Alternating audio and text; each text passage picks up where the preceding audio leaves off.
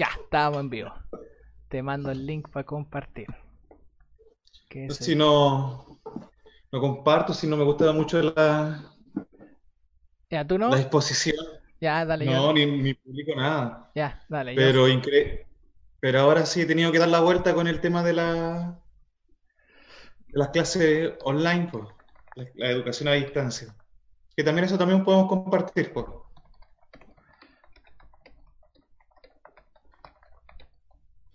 Yo igual, eh, bueno, escuché la, conversación con el Zurita y también comparto varias de sus weas, pues, bueno, que al final todo esto... Hola a todos, estamos en vivo en otro capítulo de Cristian y sus amigos el podcast. Así que estamos, Adolfín, en este momento estamos en directo en el mundo de Facebook, solamente. Solo en Facebook estamos en directo.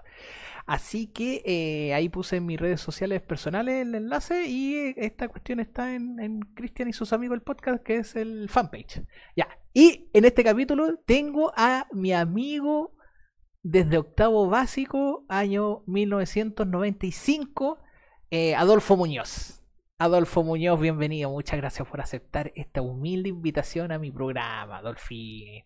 El Adolfín. El profe Adolfín. ¿Cómo está el profe Adolfín? Oye, eh, claro, acepto tu invitación, pero también tú aceptas mi, ¿cómo, se, ¿cómo, se, podría decir? Mi solicitud de, esta entrevista o esta conversación. Sí. Amigos, amigos desde el, desde el liceo, desde el colegio, desde San el Benildo. Colegio, San Benildo, en Recoleta. en eso hay una reflexión que ¿quién fue el primero que te recibió? El Adolfín. El primer, la primera persona que me dijo, oiga compadre, venga para acá, no esté tan callado, porque yo era un, era un torito callado en octavo, asustado en ese curso, porque yo era, yo era nuevo en ese colegio cuando llegué ahí. Sí, pues recuerda que me sentaron contigo, pues. Ah, cierto, porque bueno, y el buen desordenado, pues, bueno. Nuestra compartir, sí. Y yo el weón me senté de los primeros, una wea así. Como ñoño, como ñoño. Sí, porque si, si me pegaban pipa que la profe viera. Entonces había que estar ahí. Yo, yo me sabía la, la, los modos de supervivencia de, de, un niño con sobrepeso y, y, lente. Ah, no, ahí todavía no usaba lente. Que tenía solo sobrepeso. Que tenía, también tenía que sentarte adelante para poder ver algo de lo que exponían los profesores. Pero igual, eh, eh eh, lo que sí, a mí siempre me gusta el hueveo, me, eh, me gustaban los chistes, me gustaban las tallas. Entonces, y tampoco me, a mí nunca me gustó mucho estudiar, pues, weón. Entonces, eh, era como, no era nerd, pero tenía la pinta nerd. ¿Y qué, te gustaba entonces en eso? Entonces... Los videojuegos. Los videojuegos, para mí era la única weá que yo era feliz, era jugando videojuegos. Esa era la weá que a mí me, me fascinaba. Era la weá. Viendo también Capo Anime, me acuerdo que tú me mostraste Dragon Ball Z en esos años. Sí, pero ese Dragon Ball fue un poco más adelante. Yo creo que como a finales de octavo. Porque no había mucho, no había mucha animación japonesa, pero sí me gustaban los bonitos, me gustaban los Simpsons, por ejemplo, era sí, me gustaba Caleta. El cine, el cine siempre fue algo que me, gustó mucho y tenía muy buena memoria y puta tuve acceso al cable igual temprano y, y, veía hartas películas y me acordaba, pues, y me gustaba, me gustaba ver películas. Ese sí siempre fue un buen pasatiempo y algo que podía conversar siempre. Si alguien se ponía a hablar de películas, yo casi siempre ya la había visto. Entonces, ah, sí, esa es buena. Y aquí estamos en la entrevista con los amigos de Adolfín. Estamos entrevistando a Cristian Toro. Sí. Eh, de su vida. Eh, está bueno, está bueno el, la invitación y el programa. Quería compartir contigo también como amigo. Me imagino que también en esta conversación vamos recordando esos tiempos que nos juntábamos ¿cierto? Aparte de, nuestra, ahora, nuestra vida como, como trabajadores, como profesionales, como, como lo que sea. Deja cachar un poco la cuenta. Recuerda lo que hacíamos antes. A ver, estamos 95, 2005, 2015, hace 25 años, por loco. Uh, a ver, espera, están ladrando mucho los perros, voy a cachar qué onda.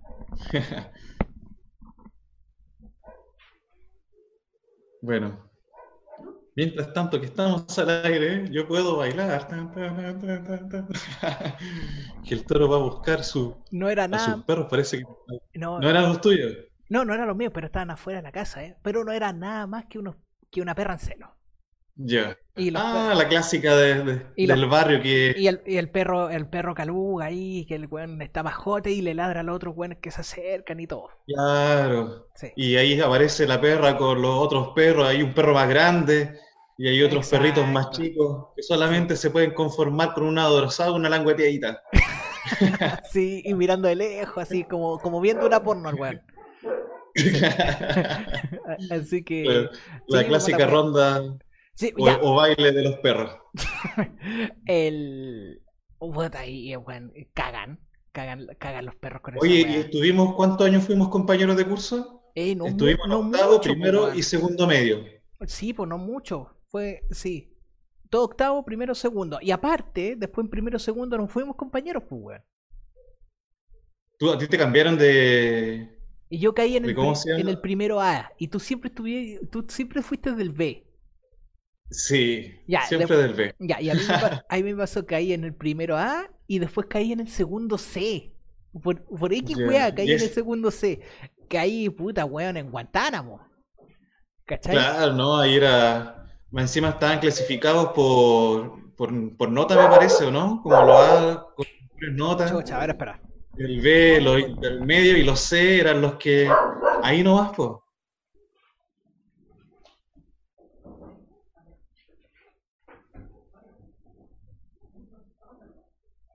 Ahora sí, ahora sí encontraste a los perros. Oye, te comentaba que también, aparte de notas, también los clasificaban por conducta, tenían varios, varios sistemas de clasificación. En esas clasificaciones yo quedé en el B y tú todo lo quedaste en el C. Y el C, aparte de ser unos alumnos que no, que no estudiaban mucho, podemos decir, también eran más rudos y cómo el toro se habrá eh, desenvuelto con esos chicos tan rudos.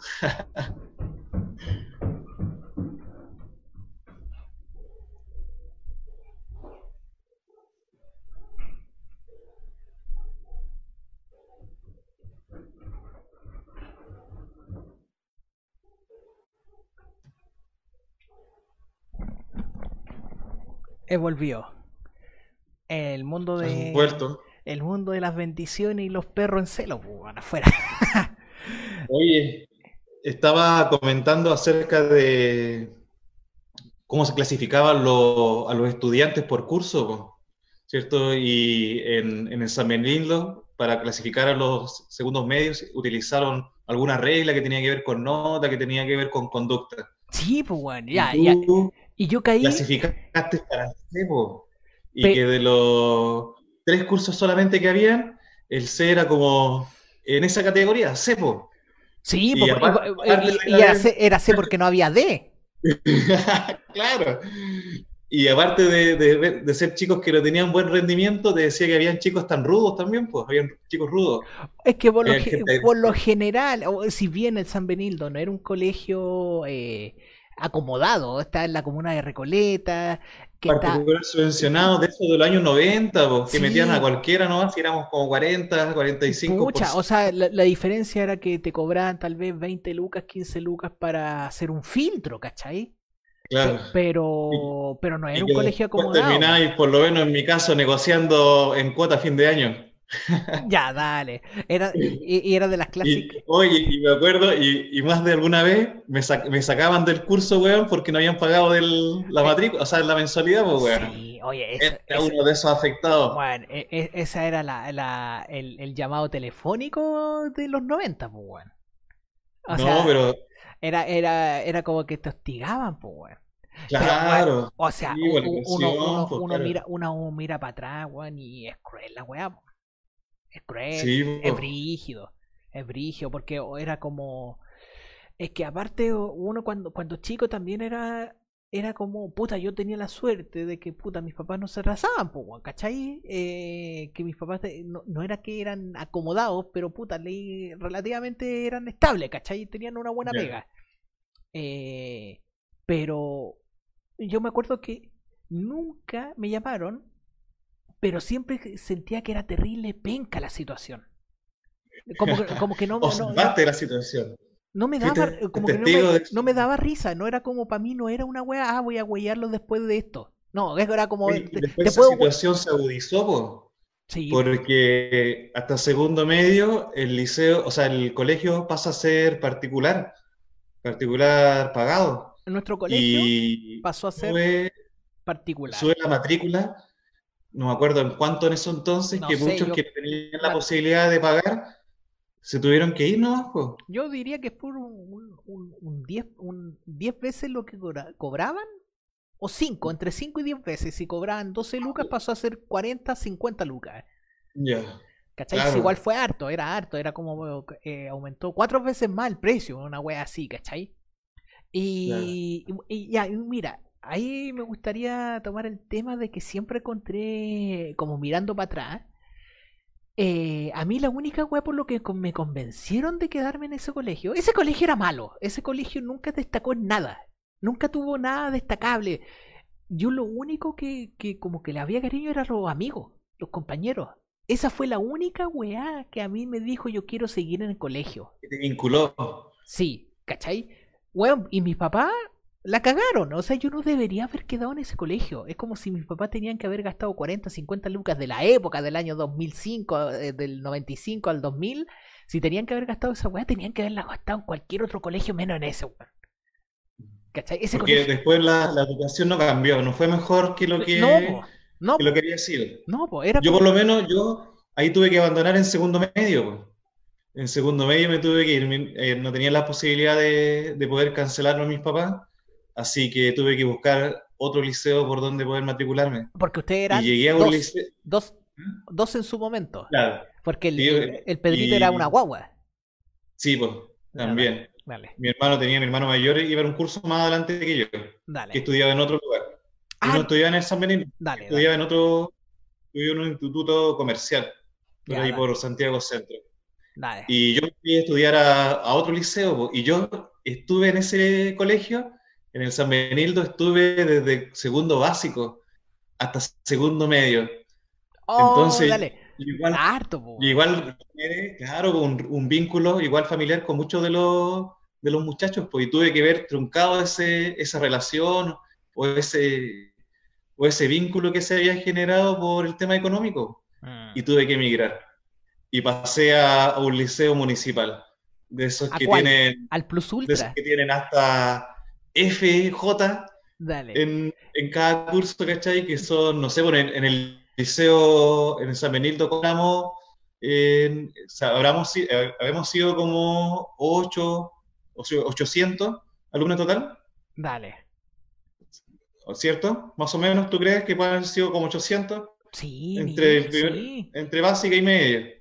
Sí. Y este liceo, que tenía solamente media, tenía 6000. Oh, ¿Cuál era? ¿Dónde te fuiste tú? ¿Te fuiste a Independencia? Ah, no te fuiste con Chalí. Sí. ¿Y no terminaste en Independencia? No. ¿Cómo? ¿Y no terminaste en algún momento? ¿No te fuiste a un colegio en Independencia? No, no, quedé en Conchalí, en Dorsal quedaba, al lado de los bomberos, por la palmilla. Ah, pues está ahí al lado de tu casa, pues, weón. Sí, pues, pero tenía que atravesar la vía de la chimba. Ah, esa. Ya, Ah, por dorsal por el, por el supermercado.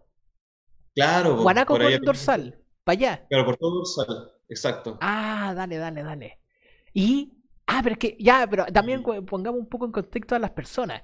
Adolfín. Adolfín era un, un, un alumno que vivía en Conchalí, porque eso era Conchalilla o era Recoleta. Ah, ya, era Recoleta. En el sector de Guanaco con eh, diagonal, ¿cuánto se llama? Dorsal con diagonal. Ya, ¿y esa diagonal cómo se llama? Diagonal José María Caro. José María Caro. Eh, lugar de la mítica Chimba. Exactamente, una de las poblaciones más violentas de todo Chile, según una encuesta realizada por Megavisión. Me acuerdo haberlo visto en hacer un, reportaje sobre las poblaciones más, más, violentas. Es muy chistoso porque eh, a mí me pasaba que yo pasaba harto porque yo vivía en Independencia, yo vivía en el sector de Américo Vespucio con Independencia y yo tomaba la 111, la, la micro siempre pasaba por ahí. Exacto, era una avenida como principal para hacer un, atajo desde Conchalí hasta el centro. Entonces yo pasé muchas, muchas veces por ahí y mi papá también trabajaba mucho por ahí, era eh, trabajador independiente. eh, que vendía, era como mayorista de abarrote, que le vendía a bazares. Y yo pasé mucho por ahí, mucho, muchas veces, muchas veces estacionado ahí entregando a bazares de la zona. Y, y yo sabía que era peligroso, pero nunca así considerado de que era la hueá más peligrosa de, de, Santiago, ¿cachai? Porque como que para mí no era tan penca. Lo que yo me acuerdo es así como al 94, al 98, en la diagonal, cerca de tu casa, porque tú estabas en unos vlogs. Que, los blogs no eran marginales, eran como, me imagino, lo que ahora se considera viviendas sociales. No, no, no, no tan así. Eh, ¿Cuál era la historia? ¿Te sabía un poco la historia de esos blogs? Esos blogs rojos de La Serena, ahí por si la gente se ubica por ahí. Sí, esos blogs me parece que son construidos por el, por el gobierno, sí, pero para gente uniformada. Porque ahí, bueno, mi, mi, papá para, eh, en esos años era carabinero. Yo estoy hablando del año 80 más o menos, 79, 80. Ah, Y él postuló por medio de, de, su situación o de la cooperativa que tenía por carabinero. Dale. Y ahí en el edificio igual llegaron a convivir, habían militares, también otros carabineros, también había gendarmes que vivían ahí. Ah, vale. Bueno, es que igual por la zona. Ah, entonces podemos decir que todas las webs de blog de esa zona eran de gente uniformada. También había una web de más allá que también eran de uniformados. ¿Cachai? Eh, entonces, como el, Ya, entonces estaba eso, y al frente, en la diagonal, había un... Porque hay un dato importante, no, no, se construyeron muchas viviendas sociales en tiempo de Pinocho. No, no, pues, muy buen dato, muy buen dato. Entonces los que se veían mayor favorecidos eran los que tenían administración, de administración pública. Exacto, exacto. Pagaban favores. Sí. Todo calza apoyo. Entonces, bueno, y eh, ahí en ese diagonal yo me acuerdo que fue una de las últimas eh, tomas que yo había visto. Recoleta, sí. Que, porque... era, la, que era la toma de, de la diagonal, po. Claro, esa y bueno, el sector donde estaba, se construyeron los departamentos era como un potrero en ese entonces. Pues sí, yo me acuerdo que a los alrededores de, los departamentos habían potreros, caballos, terrenos baldíos, hasta unas charcas. Yo me acuerdo que iba a sacar guarizapos en ese entonces. Vale. ¿Y tú eh, llegaste aquí? ¿En qué época ya? Porque yo, yo, volví, Tiene que haber sido como el, año. Bueno, se entregaron, eh, según la historia que cuentan mis papás, se, eh, fueron a vivir ahí como en el año 81. El año 81 ellos, habitaron los departamentos. Wow, nuevos.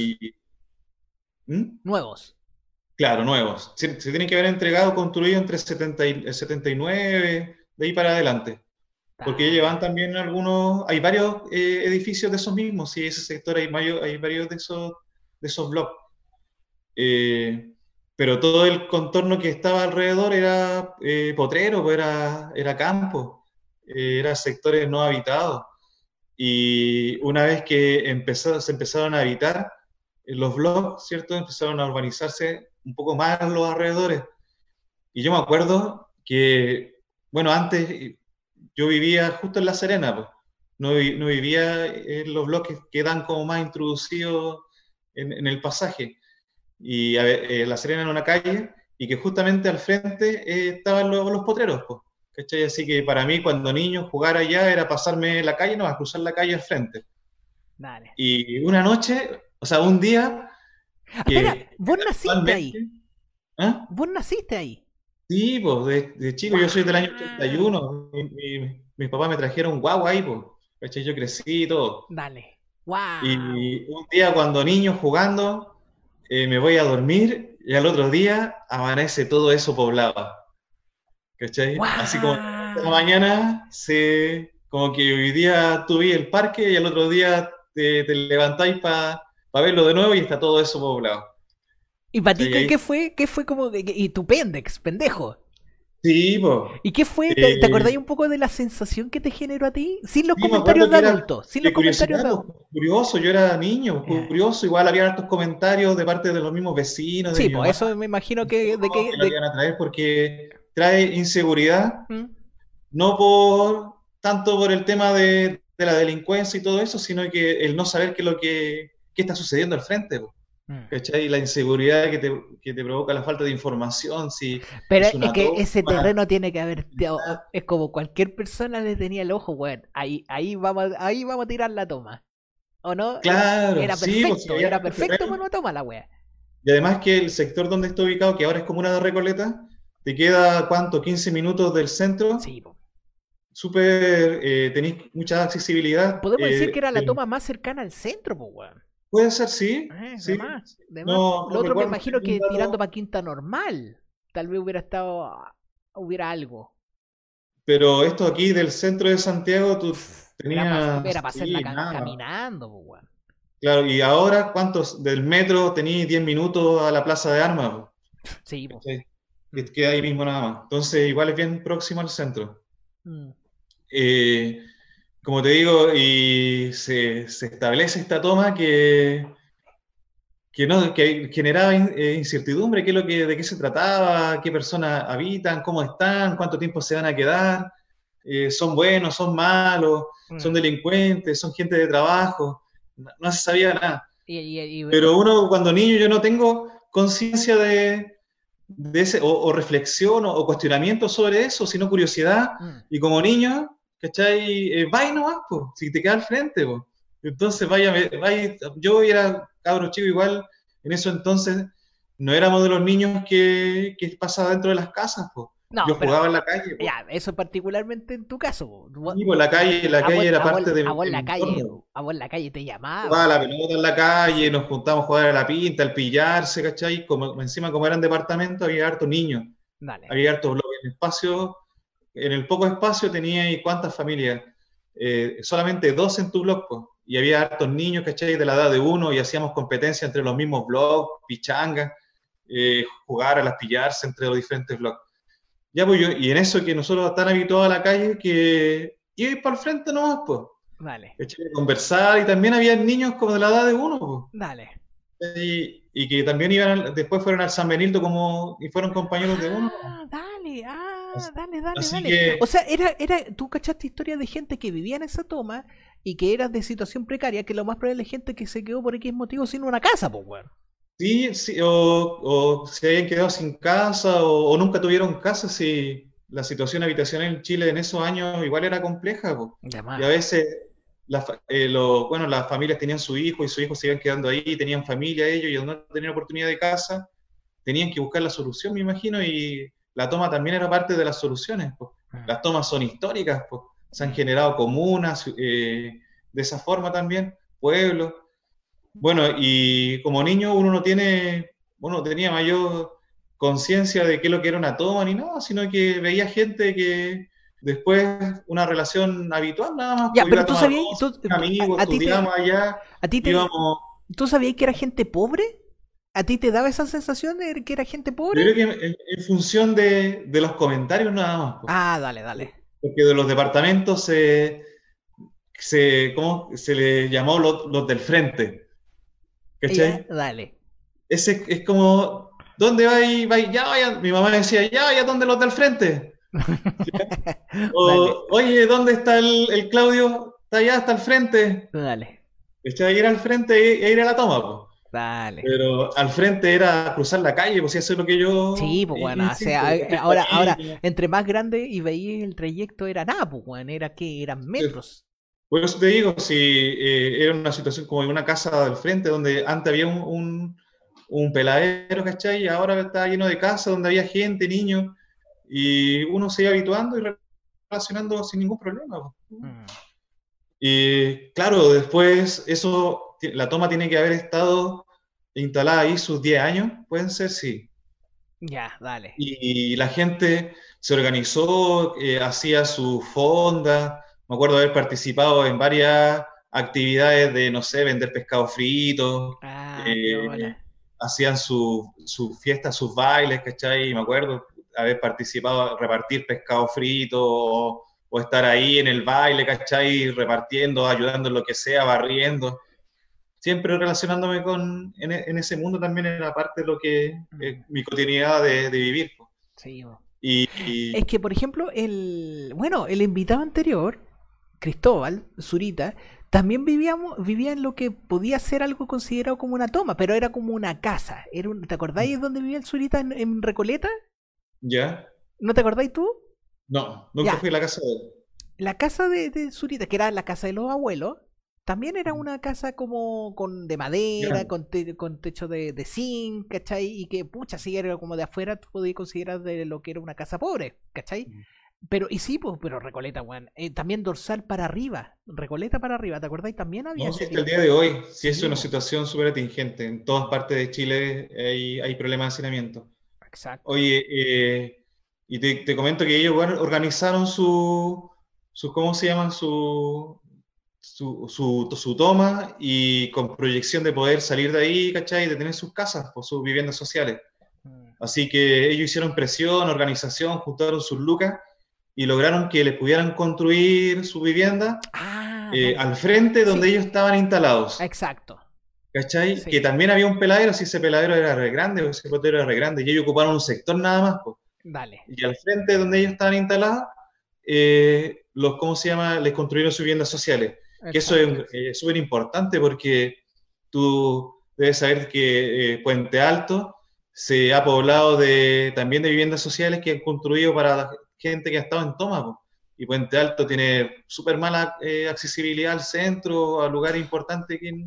Entonces, para ellos que no quería que los, tiraran para las periferias de Santiago, lograr que les construyeran ahí de cerca, eh, un triunfo y la gente se fue a vivir para allá. Pero el tema está en que construyeron muchas más eh, viviendas de la gente que vivía ahí en la toma. Así que se, ah, llenó con gente de otros lados. pues y, qué fue que... ahora que se llama población la Malta Colvin, se volvió también un foco delictual súper complejo. Súper también, eh, se volvió una, población súper violenta con narcotráfico, con asesinatos. ¿Y esos bloques de tres pisos? ¿Ah? Los bloques de tres pisos, que parece que son hasta cuatro. Son una web igual bien alta. Sí. Sí, Sí, pues, yo me acuerdo que después ya pasaron últimas veces, sí, pues yo me acuerdo como dije, wow, esto igual está como más peludo que lo que cuando yo me acuerdo que cuando era chico, pues, Ahí donde estaba ubicada la toma, construyeron plaza, pues. Ya, y todo eso se hermoseó y está bien bueno, está bien y bonito. Y que ahora es lo que cruza dorsal que llega hasta Recoleta, pues. Claro, el bandejón central ese que está ahí que es plaza, que está bien bonito. Y está la población, la Marta Colvin, que está al frente, que los del frente nuevamente todavía siguen siendo los del frente, pero una población nueva y está por otro lado la chimba. Y, la chimba sigue siendo la chimba. Sí, no, y ese sector se volvió súper complejo, súper difícil. Y son un par de cuadras, pues, bueno, igual de serán unas tres por tres cuadras. En los departamentos donde yo vivía, porque ahora ya vivo en Arica, eh, tuvieron que poner protección en el tercer piso. ¿Cachai? Porque hasta el tercer piso se han subido eh, para entrar a robar. Ah, bueno, eh, y esa casa ya no queda nadie. De la casa No, eh, mi papá la vendió el departamento y se fue a vivir al sur, se compró una parcelita y se aburrió de Santiago. Dale, qué bueno. Pero de lo que los años que yo estuve ya es todo cambiado, ¿cachai? Los pasajes cerrados, todo con rejas, y poca gente, o sea, pocos niños se ven en las calles, todo guardadito. Harto extranjero. Bueno, que ya perdiste contacto. Tenéis gente que todavía... Igual tengo amigos todavía, pues sí. Que, están ahí. De, de niños que todavía viven en la población. Dale. ¿Y qué te cuenta harto extranjero? Sí, sí, los últimos años cuando eh, visitaba a mi papá que estaba viviendo ahí eh, y visitaba la feria que se pone los domingos, la, feria de La Serena. Dale. Eh, se vive harto extranjero, harto extranjero.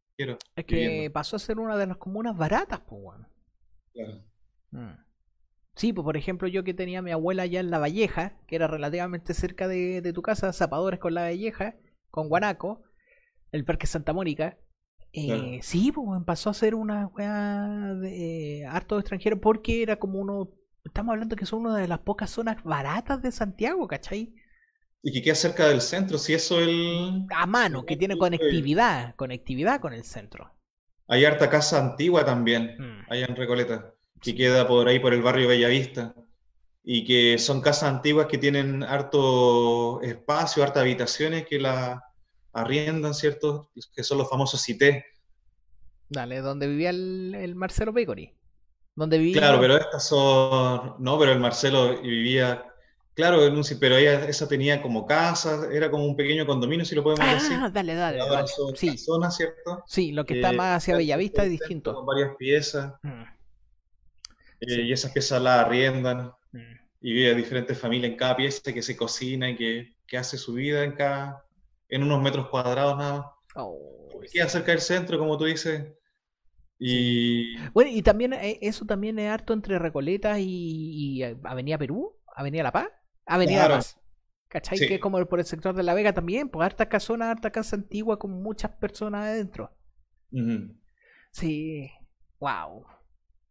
Que... El... Sí, pues, yo, bueno, ya vivo eh, cerca de 20 años, no 18 años aquí en Arica. Sí, 18 años. hay calete rato, pues, Podemos decir la mitad de tu vida, pues, Casi, casi, la mitad de mi vida. Yo llegué acá a los 20 años. Ah, ya dale. ¿A los 20? A los 20. Ah, porque tú trabajaste, fuiste, fuiste bombero, pero no bombero, paga incendio. Eso es que echan benzina. Sí, pues, sí, es cierto. hiciste como un año, año y medio, pues, weón. Dos años. Hice dos años trabajando. Sí, sí, bueno. Un año trabajé de bombero, otro año trabajé de pioneta en una empresa de, carga de camiones. Y también fuiste cajero, ¿te acordás? Cajero también. Pero no, en supermercado, hacías cajas. Claro. El Adolfín hizo cajas eh, en, Artel. Claro, pues, trabajé en Artel. Haciendo las cajas así de fin de año, de esa weá de principio de año. Claro. Dale. de cajas de artículos escolares, mm. hacer cajas, desarmar cajas. Todo lo que tenga que ver con cajas está dedicado a hacer cajas. Ya, y tú, eso, y tú eso, esos años, ¿cachai? De, de fuera de cuarto medio, porque no repetiste ni uno. Sí, pues saliste en el 99, igual que yo. Claro. Eh, y ahí estuviste todo el 2000 trabajando, todo el 2001 trabajando y te fuiste a principios del 2002. Claro, exactamente. Ya, dale. Y, y, y esos dos años, ¿Tú estás ahí en mentalidad, weón? ¿Acá tengo que juntar lucas? ¿O era más mentalidad, weón? Ya tengo que trabajar para ayudar a la casa y ver qué hago mientras. Estaba en mentalidad que no sabía qué hacer, pues. Ah, dale, dale. Igual salí de cuarto medio y Ah, porque ya, espera, espera. Acá, hay que, aclarar, acá hay, que, aclarar algo. El Adolfín era el weón que se destacaba en el colegio, de las notas. No, pues por los estudios nunca. No, pues. Pero tampoco era alguien que me dificultaba mucho pasar de curso. No lo veía a fin de año, siempre andaba del 5, 5, 5. El team. Tranquilo. Eh, igual, igual que yo. Igual que yo. Con la diferencia que la gente me veía y pensaba que a mí me iba bien. Claro, y, y a mí me veían y a mí me pensaba que me iba muy mal. Eh, sí, pero no, me acuerdo que sí, yo me acuerdo que, que no destacaba ahí, pero no era ahí el one de que, oh, este one repite, el Adolfo repite, no. sí, no, no era ahí de eso. Sí. Ya, entonces después te, tú saliste de cuarto medio sin saber qué weá iba a estudiar. Y, pero... Salí de un liceo eh, municipal, ¿cachai? Tercero y cuarto medio lo hice y puta, salí con cuevas escribiendo bien mi nombre, pues. ya, pero a ese nivel. no, pero sí, igual. había, ¿Había un ramo que te costaba menos? Es que Igual ningún ramo me costaba menos. O sea, no, no tuve dificultades con ningún ramo. Pero lo que tenía dificultad era con, no sé, hacer mis tareas desordenadas. Nunca fui como muy, muy hecho a, revisar mis tareas, a lo mejor siempre siendo la última hora. Vale. O con lo que fuera nada más. Tampoco nunca eh, tuve la como Ya, ahí igual hay, un punto a destacar ahora de verlo del lado pedagógico y de la realidad en Chile de que tus dos papás trabajaban, pues, Sí, pues. Sí, ¿no? Y en la casa igual teníamos responsabilidades. Sí, pues. Y yo me acuerdo que tú eras como de los cabros que se quedaban solo en el día, pues, Claro. y me acuerdo, y los dos hermanos a cargo del hermano de como tres años. Claro, más chicos, sí, bueno. bueno, esa es una realidad muy, muy presente en los 90, pues, weón. ¿Cachai? sí de los sí, pues bueno, era, bueno, era una familia privilegiada la que la mamá no tenía que trabajar, pues bueno. Sí, pues. ¿Cachai? Exacto. Y sí, pues, entonces tú no, no tenías la mamá diciéndote, weón, hace las tareas, weón. Era como. No, ni tampoco tenía, como era más, más desordenado, tampoco había una proyección hacia la universidad o poder estudiar algo. Nunca tuve como ah, ese. Ya. No recuerdo. E, ese como estímulo permanente. Nunca me vi cuando niño siendo abogado o médico. Pero tu hermano mayor, sí, po. Sí, porque que mi hermano era más estudioso, po. Siempre fue más del otro perfil, po. Sí, sí, sí, me acuerdo. El Dave entró a estudiar contabilidad al toque. ¿Cómo? tu hermano entró a estudiar eh, contabilidad al tiro. Sí, pues. Pero venía de un colegio de estos técnicos. De contabilidad también. Ah, dale, dale, dale. Y no tuvo problema en terminarlo de los años que correspondía y bueno, y ahora trabaja y es súper bueno en, su trabajo. Dale. Ella llegó, ha vivido una vida quizás como lo que este modelo te dice que tengáis que vivirla. Dale. O sea, con un buen empleo, casado y con hijo. Claro. Dale. Eh, y por el otro lado, yo era lo que podía sobrevivir en este mundo, tenía que rascármela. ¿Y en qué momento te llamó la, atención la universidad, bueno, entonces? Yo creo que fue más eh, por mi hermano, porque cuando él quedó primero, yo ah. creo que recién sentí cercano la universidad. Ah, pero espera, la realidad de tu familia también era como la realidad de muchas personas en, el sector donde vivíamos nosotros, que la universidad en Santiago no era una wea viable. No, imposible. Imposible si es que no está ahí dentro de los colegios. Exacto. Y tu hermano decidió irse a estudiar a. a o sea, era, eh, salió para allá. Si hubiera salido Valdivia, se hubiera ido para Valdivia. Claro. Ya, dale. Pero salió la mano de allá. Postuló por allá y quedó viviendo para allá. O sea, quedó estudiando allá. Pero con beca? ¿Cómo fue, cómo fue la movida de tu hermano, de tu hermano en particular? ¿Cómo Cuando fue? llegó él allá, claro, pues si nosotros eh, teníamos las, eh, lo que se podría decir ahora en estos momentos, la ficha de protección de la grupo vulnerabilidad y todo eso, entonces entró sin ningún problema con beca, ¿cachai? Alimentación. Eh, en esos años. Era llegar allá y no tener que pagar ni casa, ni universidad, ni comida.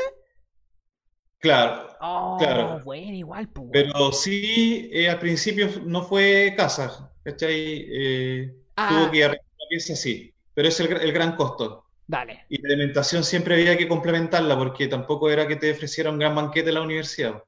Dale, dale. Pero lo cual, lo cual significaba un esfuerzo para tus papás, pues, weón. Sí, de, todas maneras. Pues, Porque antes no tenían que andar pagando una pieza y comida para el, para weón que estaba afuera, pues, weón. Claro, los estudios. Pero por otro lado, sí salvaba con el tema que no tenía que pagar la mensualidad de la universidad. Pues, tenía, eh, la tuvo la posibilidad de tener 100% de crédito.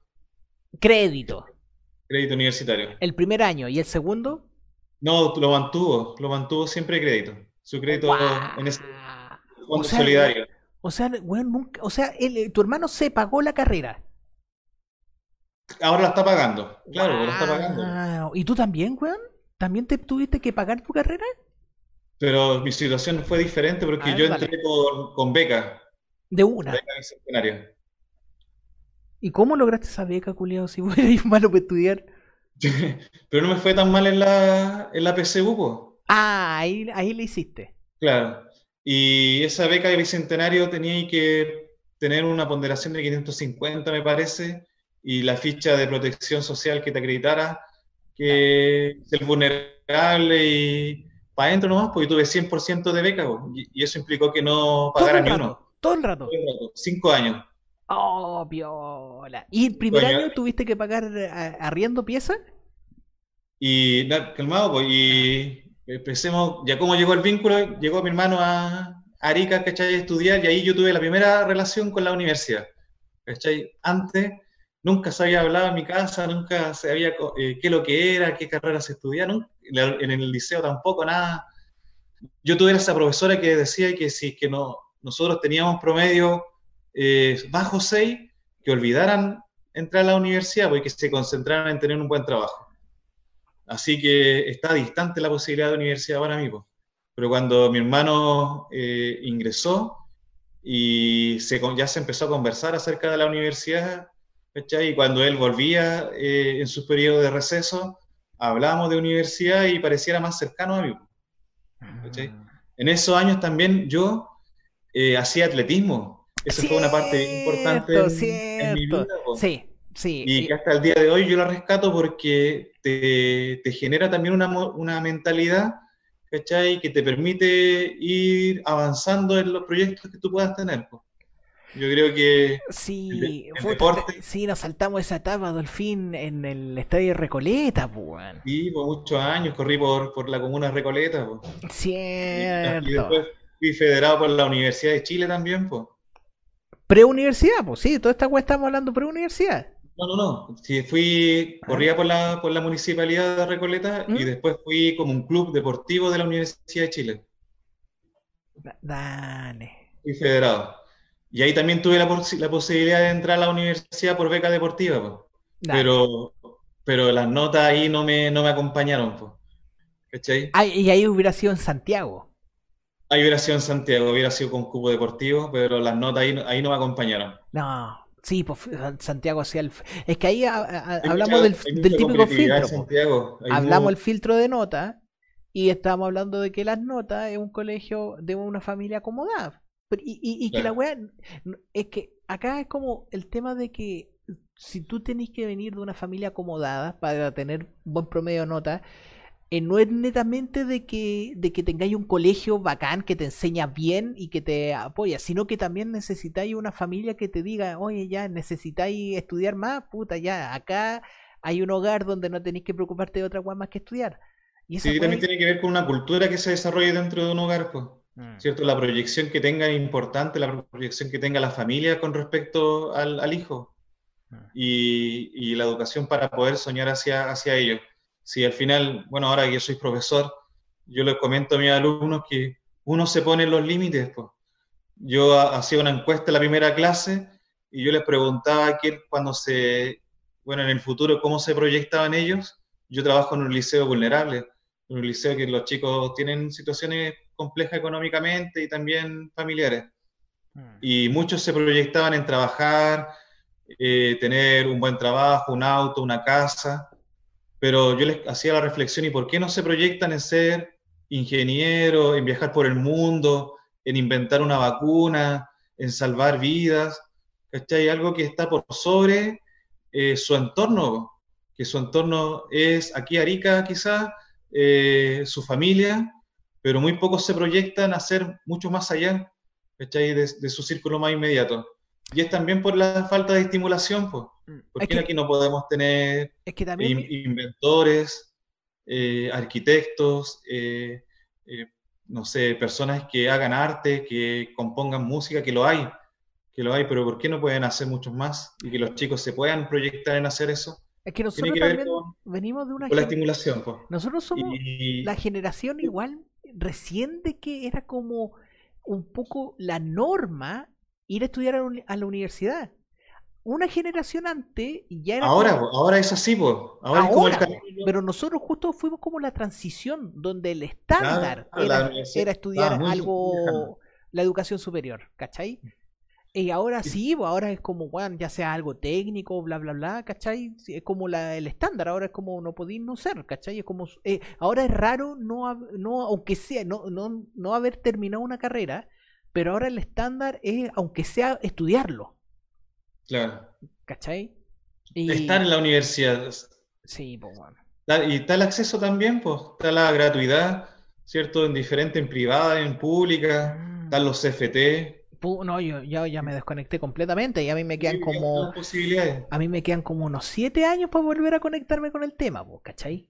y hay varios programas también que se hacen en los liceos, por ejemplo, aquí hay un, hay un programa que es el PASE y que da la posibilidad a los chicos que tengan mejores notas de tener acceso directo a la, a la universidad sin necesidad de dar la PSU. ¿Cómo eso? a la carrera que ellos puedan decidir. Dentro de un abanico de posibilidades. No, pues tienen la posibilidad de entrar a las carreras que ofrece la universidad. ¿Y cómo? A ver, no te entendí. Postulan por, el pase, ellos postulan por este proyecto, ¿cachai? Ah. Y los inscriben en tercero medio y los van acompañando en el proceso a los chicos que, bueno, van identificando eh, quienes tienen potencialidades, que tienen condiciones, los van incorporando, los van haciendo charlas, ¿cachai? Y después eh, los chicos tienen que postular a, la beca que en, este caso ofrece pase para que puedan ingresar a la, a la universidad alguna carrera que ellos decidan. Siempre y cuando estén los cupos en esa carrera también. Sin, sin necesidad Pero estamos hablando, estamos hablando de una, de una wea, pocos, pocos cupos.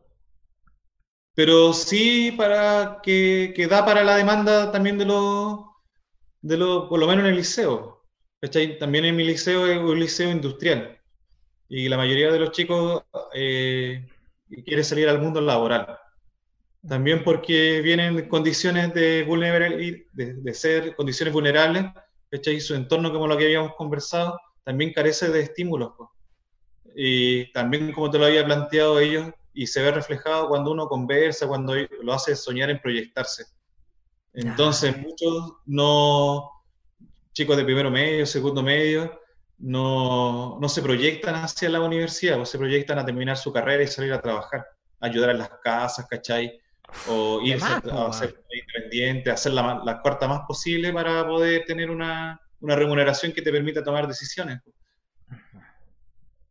Sí. Ya, pero espera, y volvamos a, volvamos a la experiencia de, de Adolfín, el niño. Adolfín, no, ya estamos dejando de ser niños. Y eh, se da la mano de que tu, de que tu hermano se va a estudiar a Arica.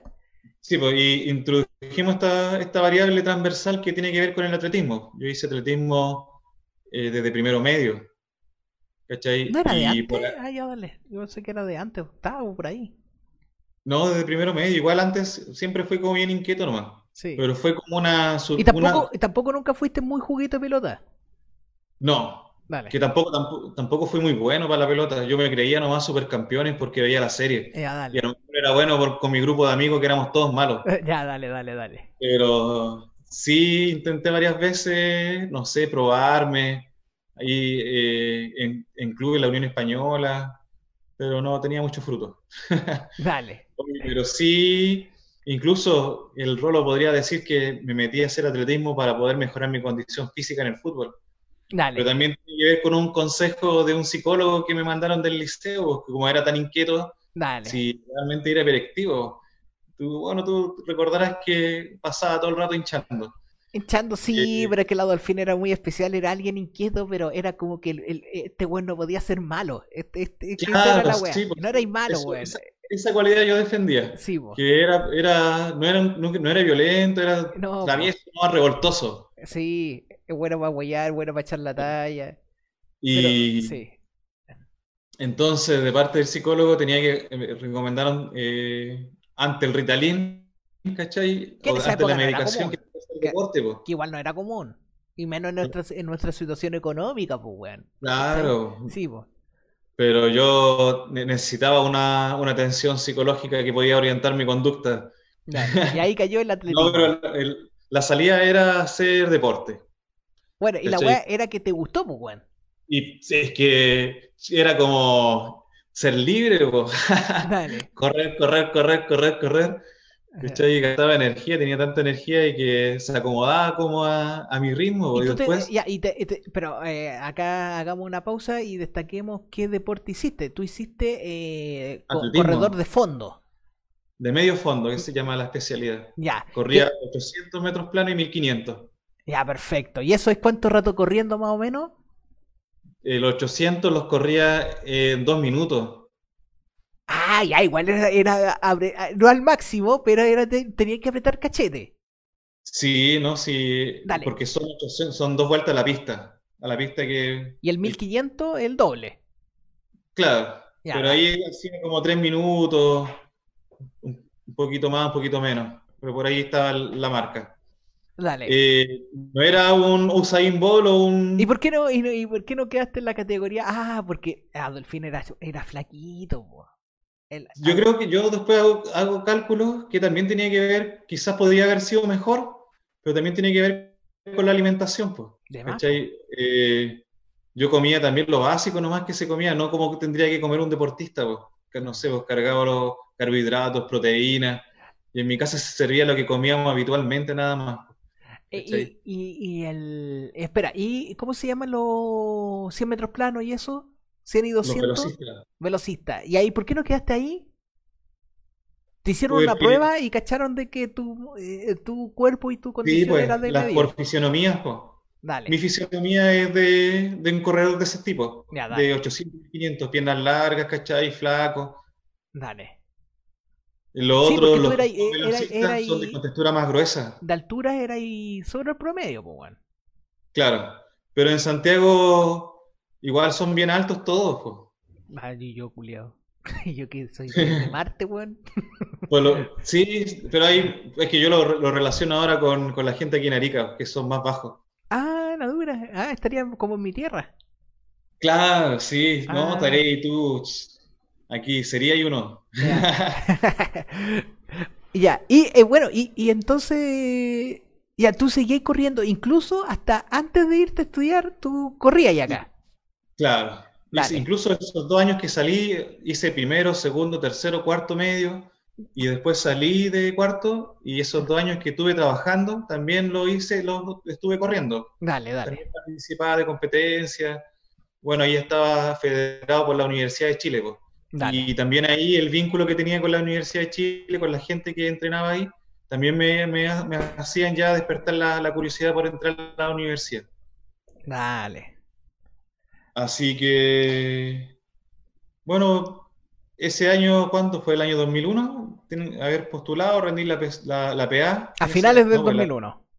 claro, hice la prueba. Y ustedes también, pues, la estimulación. Si ustedes también entraron toda la universidad primero que yo, pues. Eh, casi, todos, pues, yo me tomé todo el 2000. Ya, pero entraste antes que... Sí, pues, todo el 2000, puta, para mí el año 2000 fue el año más feliz de mi vida, weón. Fue un año muy bueno. Así que trabajé después, eh, postulé a la universidad pues, y me fui, pues, Parica, me vine a Parica. Dale.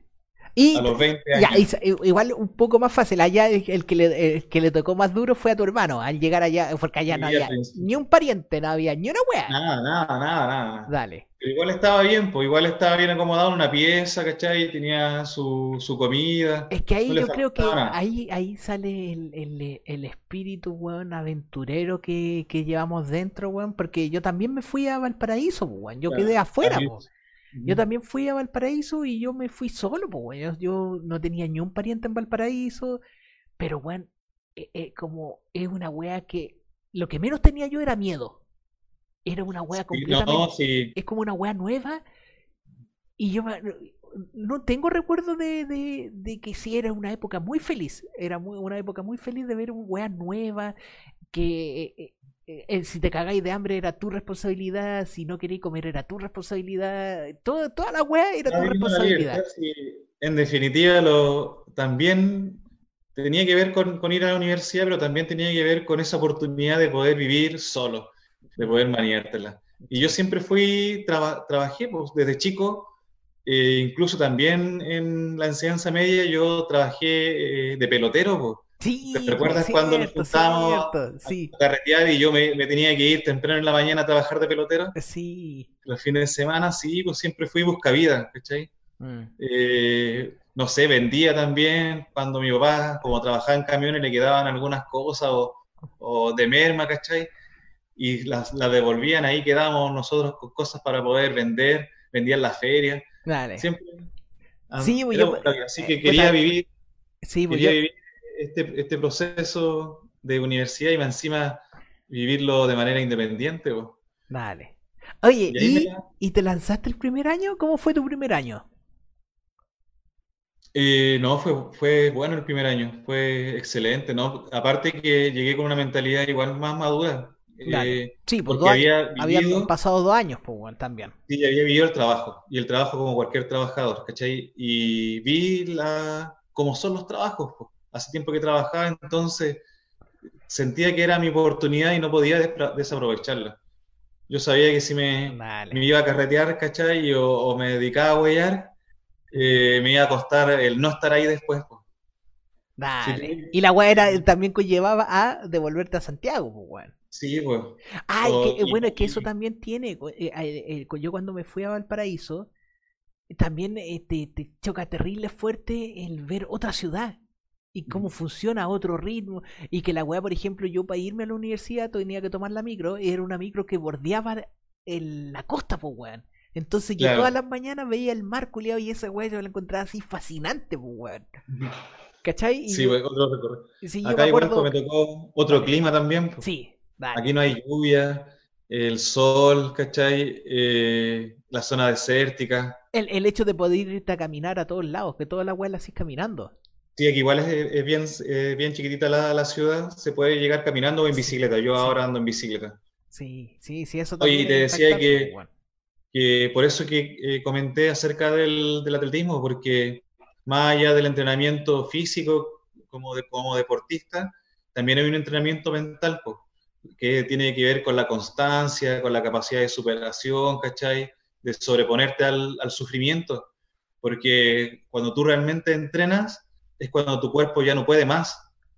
¿cachai? Cuando tu cuerpo ya se siente cansado, cansado, ahí llega el límite de tu cuerpo, entonces lo que hace romper ese límite es tu conciencia, es tu trabajo mental, tu trabajo mental es lo que empuja más allá. Uy, yo nunca tuve esa wea de chico. esa habilidad, no.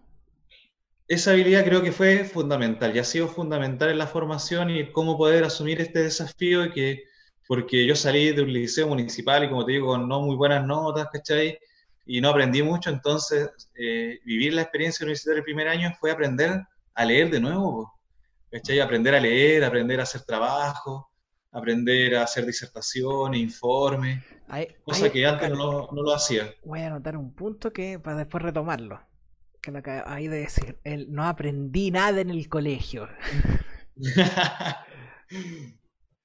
O sí, tengo que haber aprendido algo, si nada, tampoco puedo hacer. Pero de manera formal.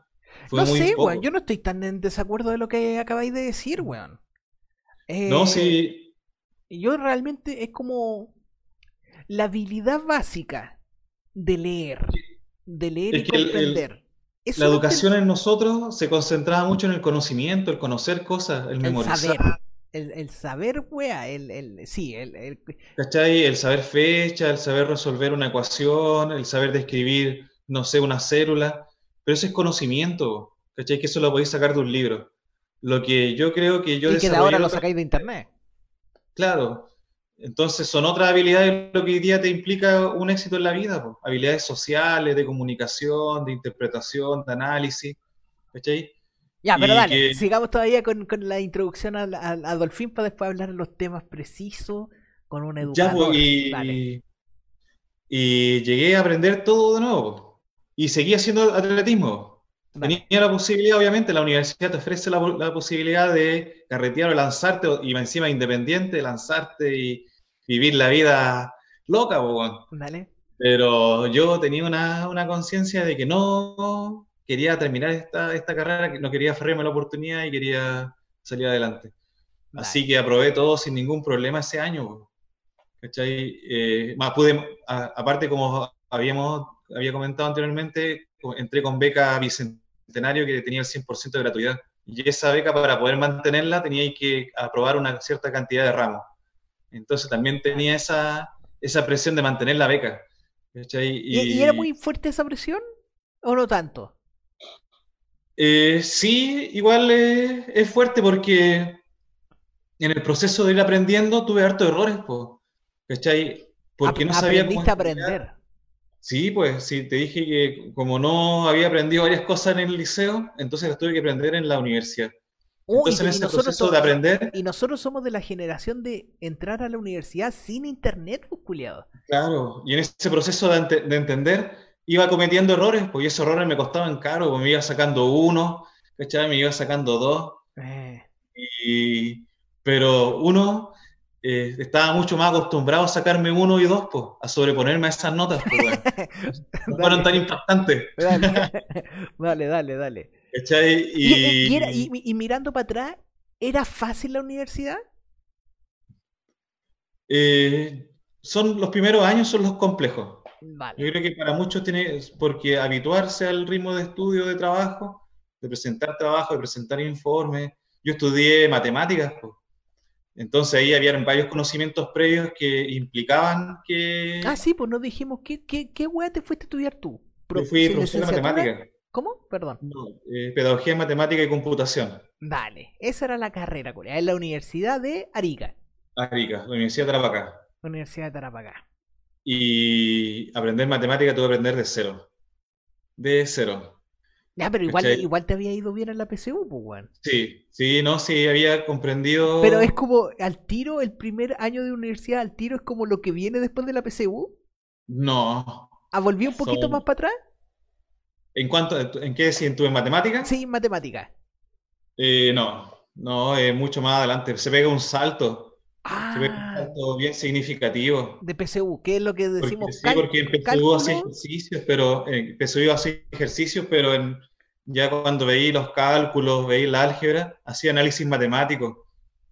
Entonces, No, tenéis que culiao. Es como, a mí lo que me pasa es como, digo, en ese tiempo, weón, ni cagando hubiera estudiado una weá matemática, ni cagando. Pero ahora, weón, con internet, con el profe Julio, yo digo, la hago toda, pues, weón. Es que es fuera de hueveo, pues, weón. Ahora estamos en una época de que, eh, igual que- tú dijiste sí, algo importante, que es la... Ahora tenemos otras herramientas para aprender, donde ahora el éxito está enfocado en otra wea, ¿cachai? Pero yo soy, yo en, en mi tipo de personalidad y mis cualidades, era una persona que sin internet yo hubiera destacado terrible poco, weón. A mí Mm. internet me ayuda caleta, weón, que hasta el día de hoy de todas weón, mis fuentes de ingreso las puedo hacer gracias a internet, ¿cachai? Al conocimiento. Es como, por ejemplo, yo eh, necesitan en mi trabajo que yo haga algo en particular, yo voy y tengo la habilidad de poder estudiar en internet. Sí, está todo ahí. Pero hay gente que no tiene esa habilidad, pues, weón. Tutorial, claro. Yo también he aprendido varias cosas por internet. Mm. Oye, y bueno, y me la di, me la jugué, tuve, bueno, en la universidad, después tuve la experiencia de vivir en, en un hogar universitario. Dale, Al principio llegué a vivir en una pensión con mi hermano dale. y después me cambié a vivir a un hogar donde compartí ¿Donde era hogar con becado? 40. Becado. También sí, pues. Ahí tenía alojamiento, comida y la universidad gratis. Pero las tres comidas, las, Dos, las comidas. almuerzo y cena. Y el desayuno por las tuyas. Claro, el desayuno te las pelas y no. Dale. ¿Y Pero- tú eras, tú eras team desayuno o team pasar de largo? No, no, de desayuno. Dale. La formación deportista, pues, siempre me Ah, levantaba siempre temprano. También seguí los dos primeros años haciendo atletismo por la universidad, Dale. por la Universidad de. Y también me permitió eh, eh, competencias nacionales, internacionales. Mm. Sí, fue, fue bien, fue bien rico, bien, bien interesante, bien de, de harta experiencia el tema de la- del atletismo. ¿Nunca viajaste fuera de Chile por eso? Sí, pues, estando aquí en Arica, sí. Porque Ah. aquí Arica está Perú a la mano, pues. Dale. Entonces Y- una competencia internacional fue para allá, pues. Ah, dale, dale, dale. Oye, y el hogar fue otra experiencia, además de la universidad, fue una experiencia aparte, pues.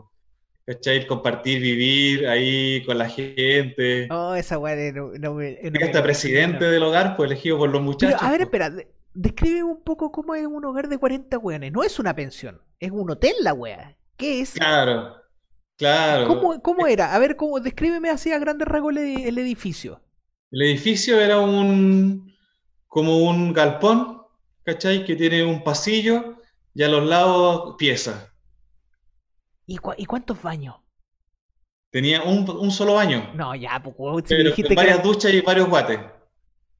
Ah, dale, dale, como un Es que camarín. este hogar, es que este hogar es bien particular, po. También tenía una historia también este hogar, po. Espera, y ese hogar era el hogar de Universidad de Tarapacá.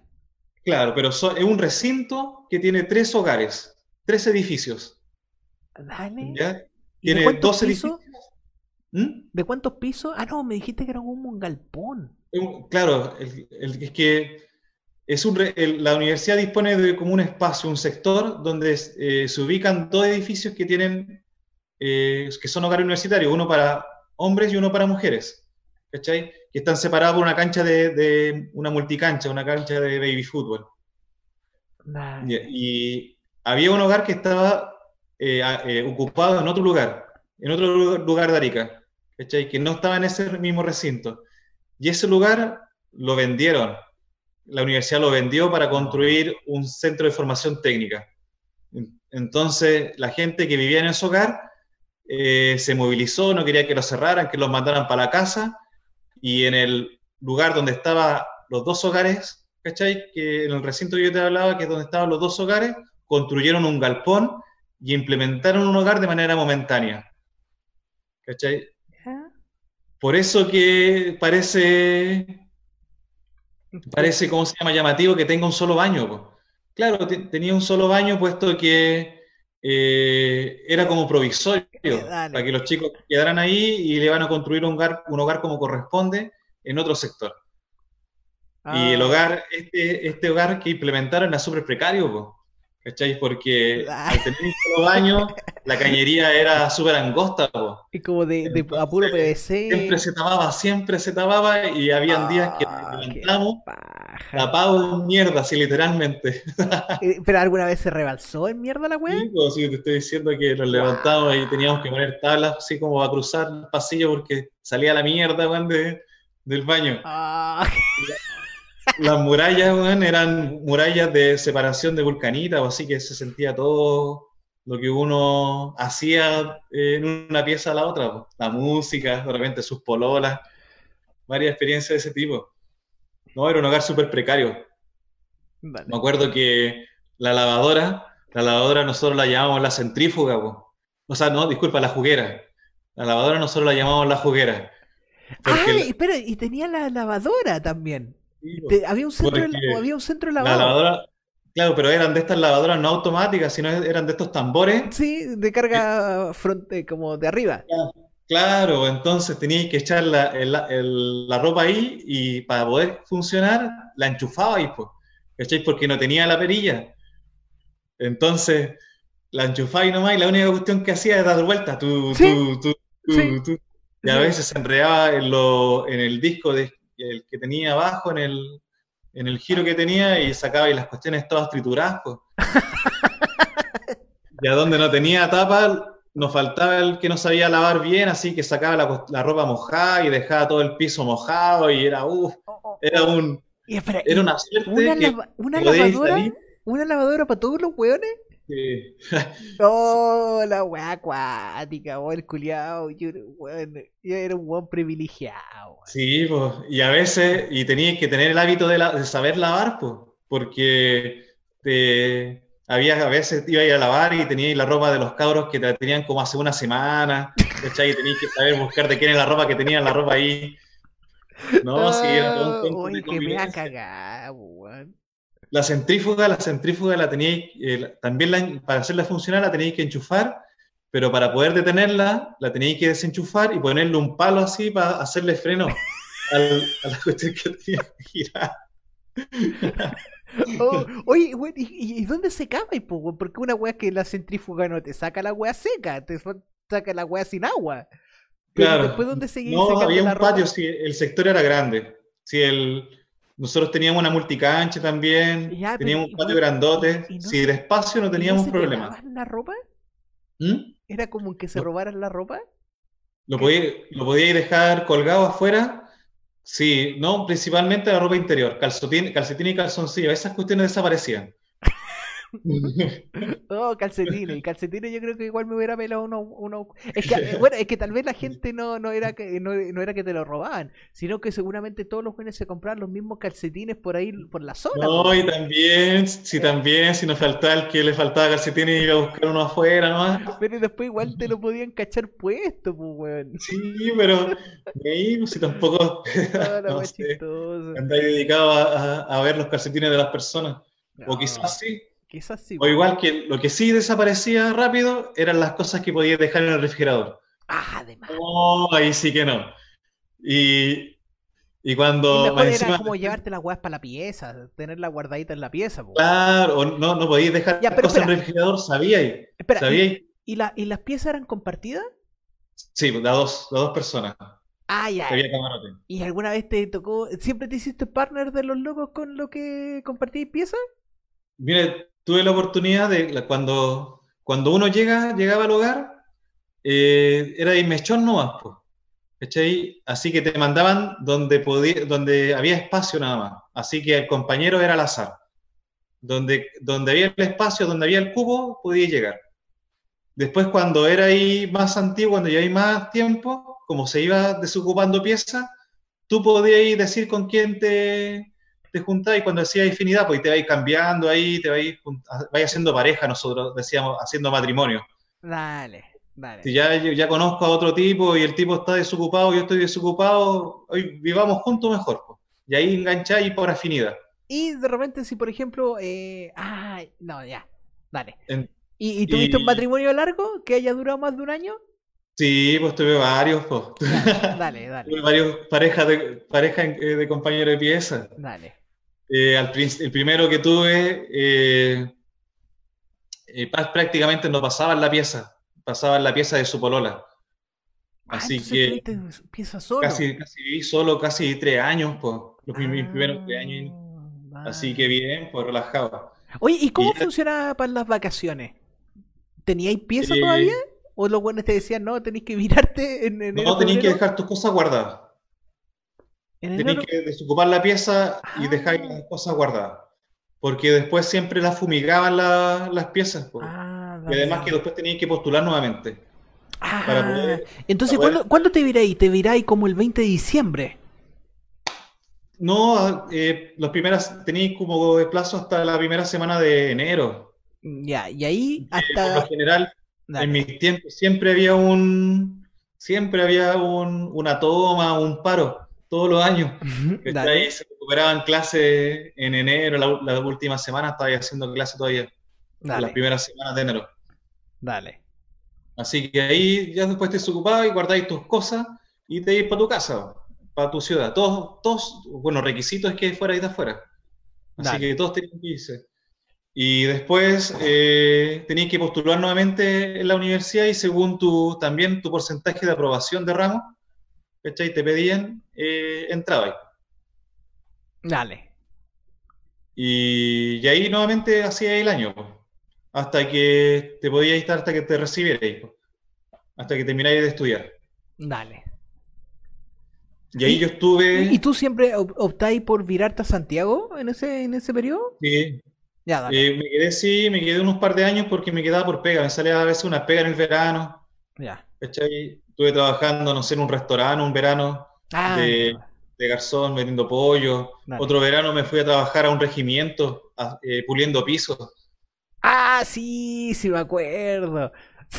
Sí, sí, tenía buenas tallas. Siempre, bueno, también siempre durante mi año de, universidad siempre trabajé, pues, y siempre fui busca vida porque también las monedas nunca acompañaron, pues, ¿cierto? Mi, mis papás me aportaban a veces cuando podían algo, algo básico, pero... Ah, ahí igual hay algo importante, Juan, de de que tu vida académica no estuvo no estuvo presente el consumismo, pues, weón.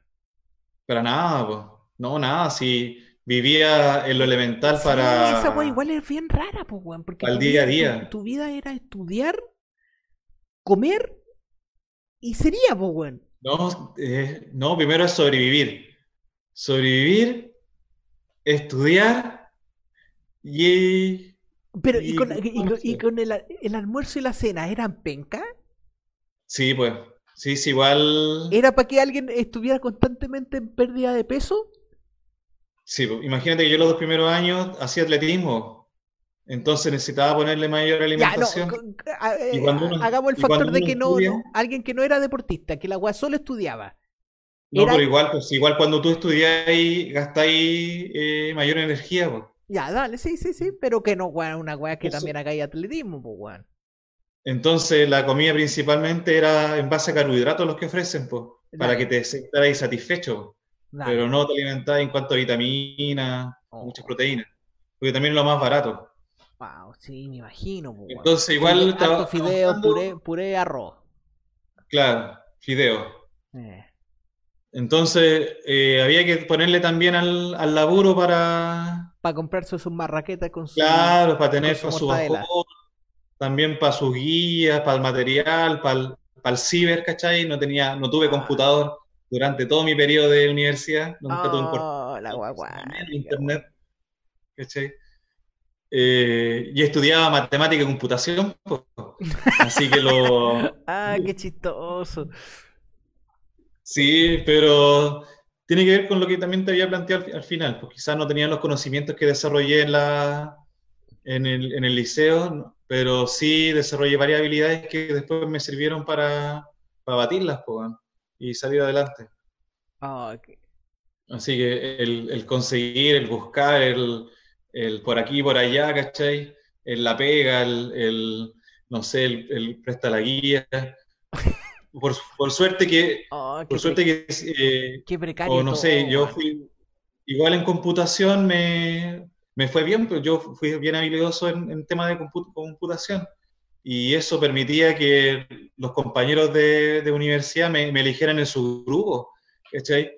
Así que iba a las casas de ellos a estudiar y me ponía a trabajar en los computadores, así, puta, podía hacer mis trabajos sin problema, weón, y les ponía el nombre a otros weones.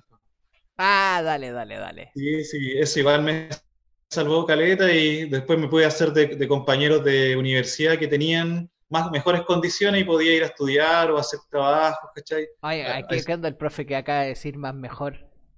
¿Ah? Dijiste más mejor. No, fue más sí, pues, mejor. No, donde calienta el sol, pues tenía que ir donde calienta el sol. Hasta me ganaba su, su once, sus desayunos, su almuerzo. Ah, sí, bueno. siempre, siempre después lavando los platos, sí. Siempre lavando los platos, ahí colaborando. Ah, ya, pero ahí dijiste un buen punto, weón. Eh, por ejemplo, porque toda esta, como todo este relato que me estáis contando, yo me imaginaba que todos tus compañeros de, de universidad estaban en las mismas, pero no, pues, weón. Habían, pues, que tenían una casita y un hogar normal. De todo, pues, habían, habían tipos que tenían su buena pensión, ¿cachai? Habían tipos que le arrendaban su casa, habían tipos que tenían chacha pensión, habían compañeros, había de todo, sí. La ah. universidad es igual una universidad pública que queda retirado y había bien misceláneo, bien, bien ¿cómo se Y, y cuando tenías estos compañeros y de repente tenías un buen compañero donde te dan tu buena once.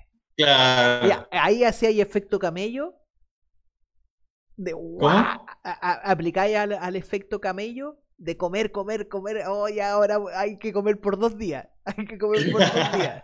sí, sí, el dicho es, nunca, una comida nunca se rechaza. O sí, no tan, así como hambriados y también guardando la compostura, como caballero. ¿Quiere repetirse? Sí, se agradece. Obvio, obvio, siempre, siempre. Dale.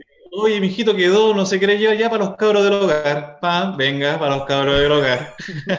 para el cabro del hogar. al final igual, sí, porque también vais compartiendo tu, tu experiencia de vida, entonces al final, no sé, te, eh, vaya a trabajar con un compañero, está la mamá, y cómo están, cómo está, y no, y, el hogar, ya mira, mira, dice esta sopa y pillas, llévasela a los cabros para allá, ya. Mm. Y también así los mismos chiquillos, cuando, cuando trabajaba, trabajé harto tiempo de garzón. Entonces siempre me llevaba algo para compartir. Mm. Ah, Porque, ¿y, ¿Y, la pega de garzón la buscaste ahí con su qué? Sí, no, porque es buena pega, pues. Es buena sí, pega para. que sí, buena pega, claro, pero bueno. La propina, la comida, sí. Sí, pues, bueno, comiste, aprovechaste. De... ¿Y eso lo conseguiste esa pega más o menos en el tercer, cuarto año? No, desde, el principio siempre andaba buscando. Desde el primer año, el primer año tenía que tratar de buscar. El primer año trabajé de pioneta, en, de garzón para eventos. Eh, no sé, hacía clases, ¿cachai? De matemáticas. Dale. Eh, de repente también, aquí hay, harto, hay valle, hay harto agronomía. Entonces, a veces... ¿Temporero? ¿Pegas de temporero? Claro, o de cargar camiones, descargar camiones, o hacer cajas, hacer packing. Dale. Varias cosas. ¿Y la universidad ayudaba con ese tipo de pega? No, para nada. Ah, de parte de, sí, de la Federación de Estudiantes habían como una bolsa de trabajo. Y como siempre llegaban, esa bolsa de trabajo siempre llegaban al hogar, pues ya para los cabros del hogar, para los cabros del hogar, para los cabros del hogar. Y a veces íbamos a eventos, íbamos casi la mitad del, del hogar, pues, a trabajar allá. dale, dale, dale. Trabajábamos y huellábamos poquito. Qué bien. Sí, eh, y bueno, sí se, no sé, se perdí el hilo de sobre qué estábamos. No, pues de que tu, experiencia ahí, todo lo que conlleva el hogar. Bueno, y eventualmente saliste, pues, weón. Sí, pues. Ya, eventualmente saliste. Ya. Y, decidiste bueno, la... y decidiste seguir allá, pues. Es que sí, bueno, eh, tuve siempre, y hasta el día de hoy tengo la intención de, de poder volver, pues. No sé si ya a Santiago, pero sí más, más oh. cerca de mi familia. ¿Cachai? en la zona más centro. Pero también tenía ahora hijos por eh, allá, pues. Claro, sí, pues. Dale. Pero esa es la única familia que, tengo por acá. Y mi hermano, mi hermano menor, pues, que también se vino a estudiar. Cierto. y también está viviendo en el hogar, pues. ¿O no? Inglés, eh, sí, pedagogía en inglés. Y también está viviendo en el hogar. Dale, y él ahora todavía está, todas, las, todas las weas que me acabé de decir, él todavía la está experimentando. Pero igual me imagino que debe haber cambiado un poco, pues, Si estamos en el año 2020 ya, pues, Sí, ya no está el hogar donde yo vivía, pues. Lo ah, demolieron. Dale. Y nunca construyeron otro. La promesa nunca se cumplió. ¿Y, a, dónde está? Eh, ¿Cómo es la wea más moderna? Igual, ¿cómo es la wea que.? Sí, pues, eso es en ese recinto donde están esos hogares, esos hogares se construyeron como tal. Pues. Entonces, ellos, esos tienen más baños, las piezas son más amplias, tienen mayores eh, espacios, son más, es más cómodo. Ya, y el acceso a internet que le brinda la universidad a tu hermano, ¿es mejor? Sí. Sí, incluso ahora la universidad ofreció becas de conectividad y les pasó unos modems. Al hogar. Y unas tablets. No a, chicos que, postularon una beca o que presentan las condiciones de ah, vulnerabilidad. Vale, entonces van el modem, son modem eh, móviles que los tienen en sus piezas. Claro, y les pasaron hasta un tablet. buena. Sí, pues y ahora también conseguir su notebook no es una weá tan demente, pues weón. Claro, calmado. Sí, dale nomás. Y así, con... a ver, leamos. Chinchorro, Departamento de Matemática, Unidad Razones Trigométricas. O sea, que una, es una de las cuestiones que hacemos. Vale. Oh, espera, yo también voy a buscar agüita.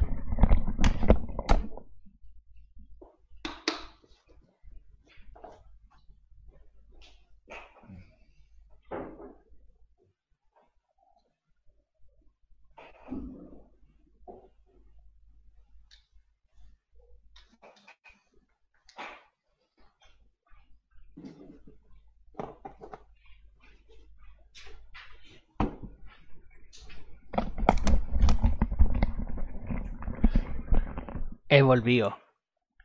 He volvido. He volvido, pequeños. Casi que yo estoy en pura polera nomás, pues. Se lo regaló. Acá eh, se pegó una lluvia ayer. Buena.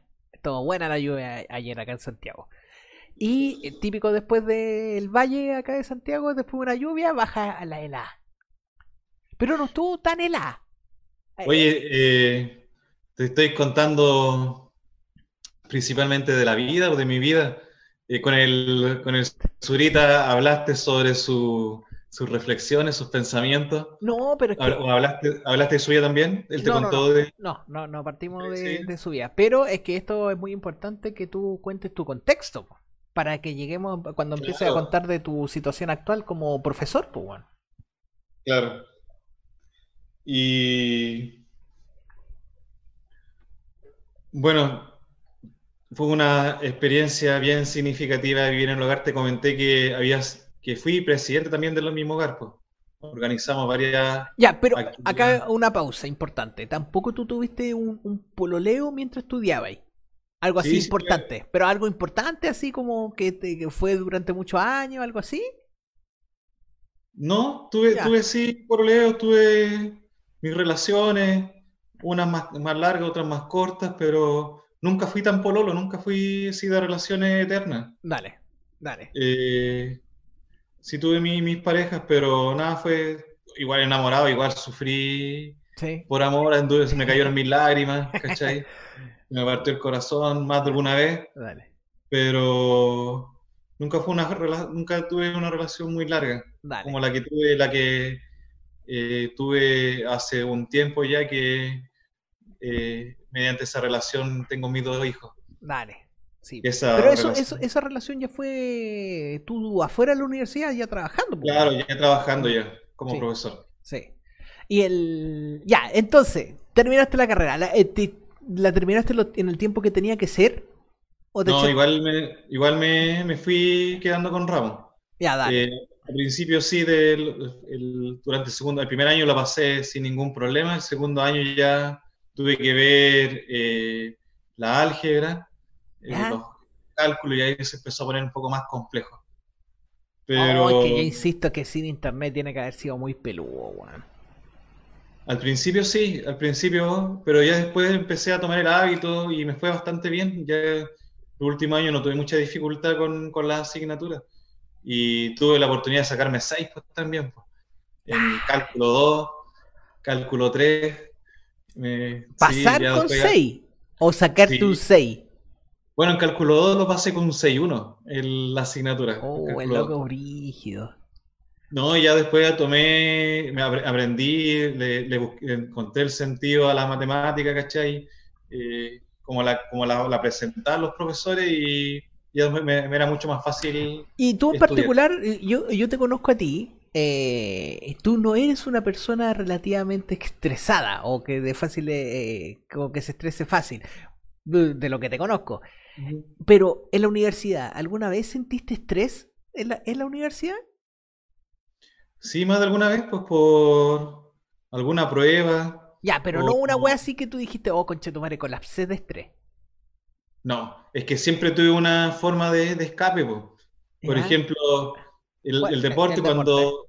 Sí, me equilibró bastante. El, los primeros años, los primeros dos años, cuando hice atletismo en la universidad, me equilibró bastante, me quitaban esa ansiedad.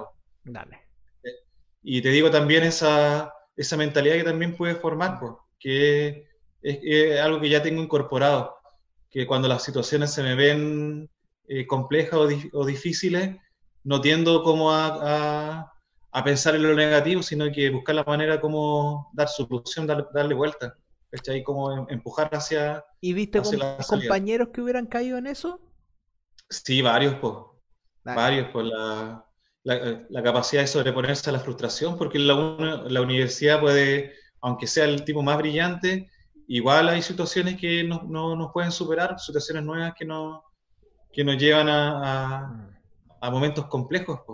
Yo, igual me estresé, me estresé harto en la U. Ahí es donde está la resiliencia, que es la capacidad de sobreponerse a la adversidad. Sí, Y eso, eso, son habilidades. Yo ahí eh, lo que te planteo es que para mí el concepto de ser profesor es desarrollar habilidades, no aprendizaje. Porque tú cuando aprendes, eh, aprendes sobre algo, ¿cachai? Y que muchas veces eso se vuelve estático. Por ejemplo, yo te aprendo a resolver una ecuación y tú aprendes a resolver una ecuación, pues. Pero eso te, te conlleva que puedas resolver otro tipo de problemas que no sean presentados con ecuación. Entonces, lo que te lleva a resolver otros problemas es una habilidad que tú puedas incorporar a tu aprendiz, a tu manera de, de entender la vida o, o de comportarte. Pues. Mm. Y eso es lo que hoy en día está el foco en educación. No que tú aprendas, sino que desarrollas habilidades, porque las habilidades te van a llevar a aprender diferentes tipos de cosas. Ya, pero eh, a ver, espera, ¿esa fue la tuya? ¿O, tú me estás diciendo de que eso ahora es como que el Ministerio de Educación... No, pues esa es la vanguardia en educación. Pues. Ya, y que el Ministerio de Educación de Chile está apuntando para allá. Es el enfoque, sí, sí, y eso lo dicen los expertos, el, el, el trabajo sobre las habilidades. ¿cachai? Ya, o sea, y la, la, matemática, la matemática o cualquier asignatura es un medio para desarrollar esas habilidades. No es el fin, la matemática en, en, mi asignatura. No es que sean grandes matemáticos, sino que a través de las matemáticas yo poder desarrollar habilidades del pensamiento, como razonamiento lógico, el análisis, la comprensión que mediante el desarrollo de esas habilidades en tu pensamiento te permiten a ti a generar aprendizajes. ¿Cachai? Puta, habilidad es que, eso suena, muy bonito, pues, weón. ¿Mm? Eso suena muy bonito, pero la wea, el colegio con mis cabros chicos, yo sigo viendo que es la misma wea que en mis tiempos, pues, weón. Sí, pues. Ya, ¿y en qué momento ya, a ver, sigue, sigue explicando porque todavía yo encuentro que la web es solo un discurso. Es que eh, realmente tú te podés basar en el principio, principio filosófico por cuál es el objetivo de cada persona. Y eso hay un principio que es buscar la felicidad. ¿Cierto? Ya, tu, tu, vida se relaciona, tu día a día por alcanzar esos estados de felicidad. Exacto. Eh, porque la felicidad te genera hormonas que van mejorando tu estado físico, mental, ¿cachai? Puta, tiene caleta de, condiciones positivas que implica la, la, felicidad.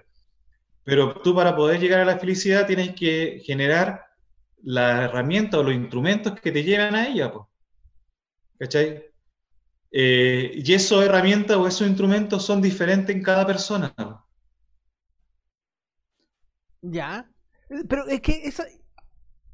ya, esas son las habilidades de cada persona y la experiencia de vida de cada persona.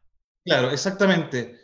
Es lo que te hace más feliz es cuando tú eres, tienes mayor capacidad para resolver esos problemas que te presenta tu, momento de vida.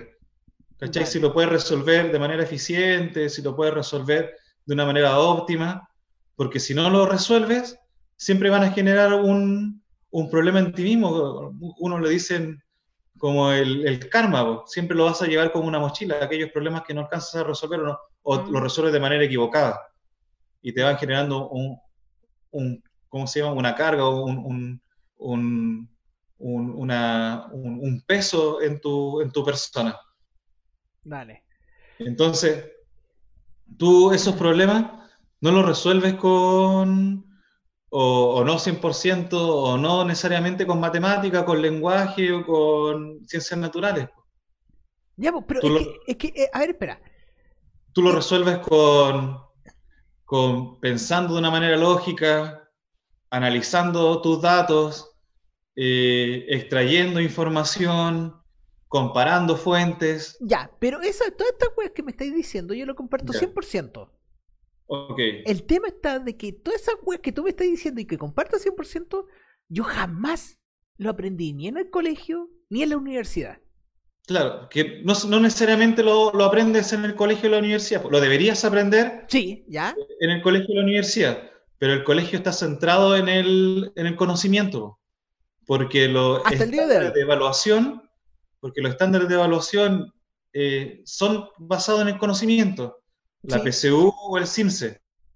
¿Cachai? Entonces, como esos estándares de evaluación implican la calidad de educación que está brindando el liceo o el colegio, entonces los colegios se centran en generar una educación basada en el conocimiento que permitan rendir bien en, en, eso, en esas evaluaciones.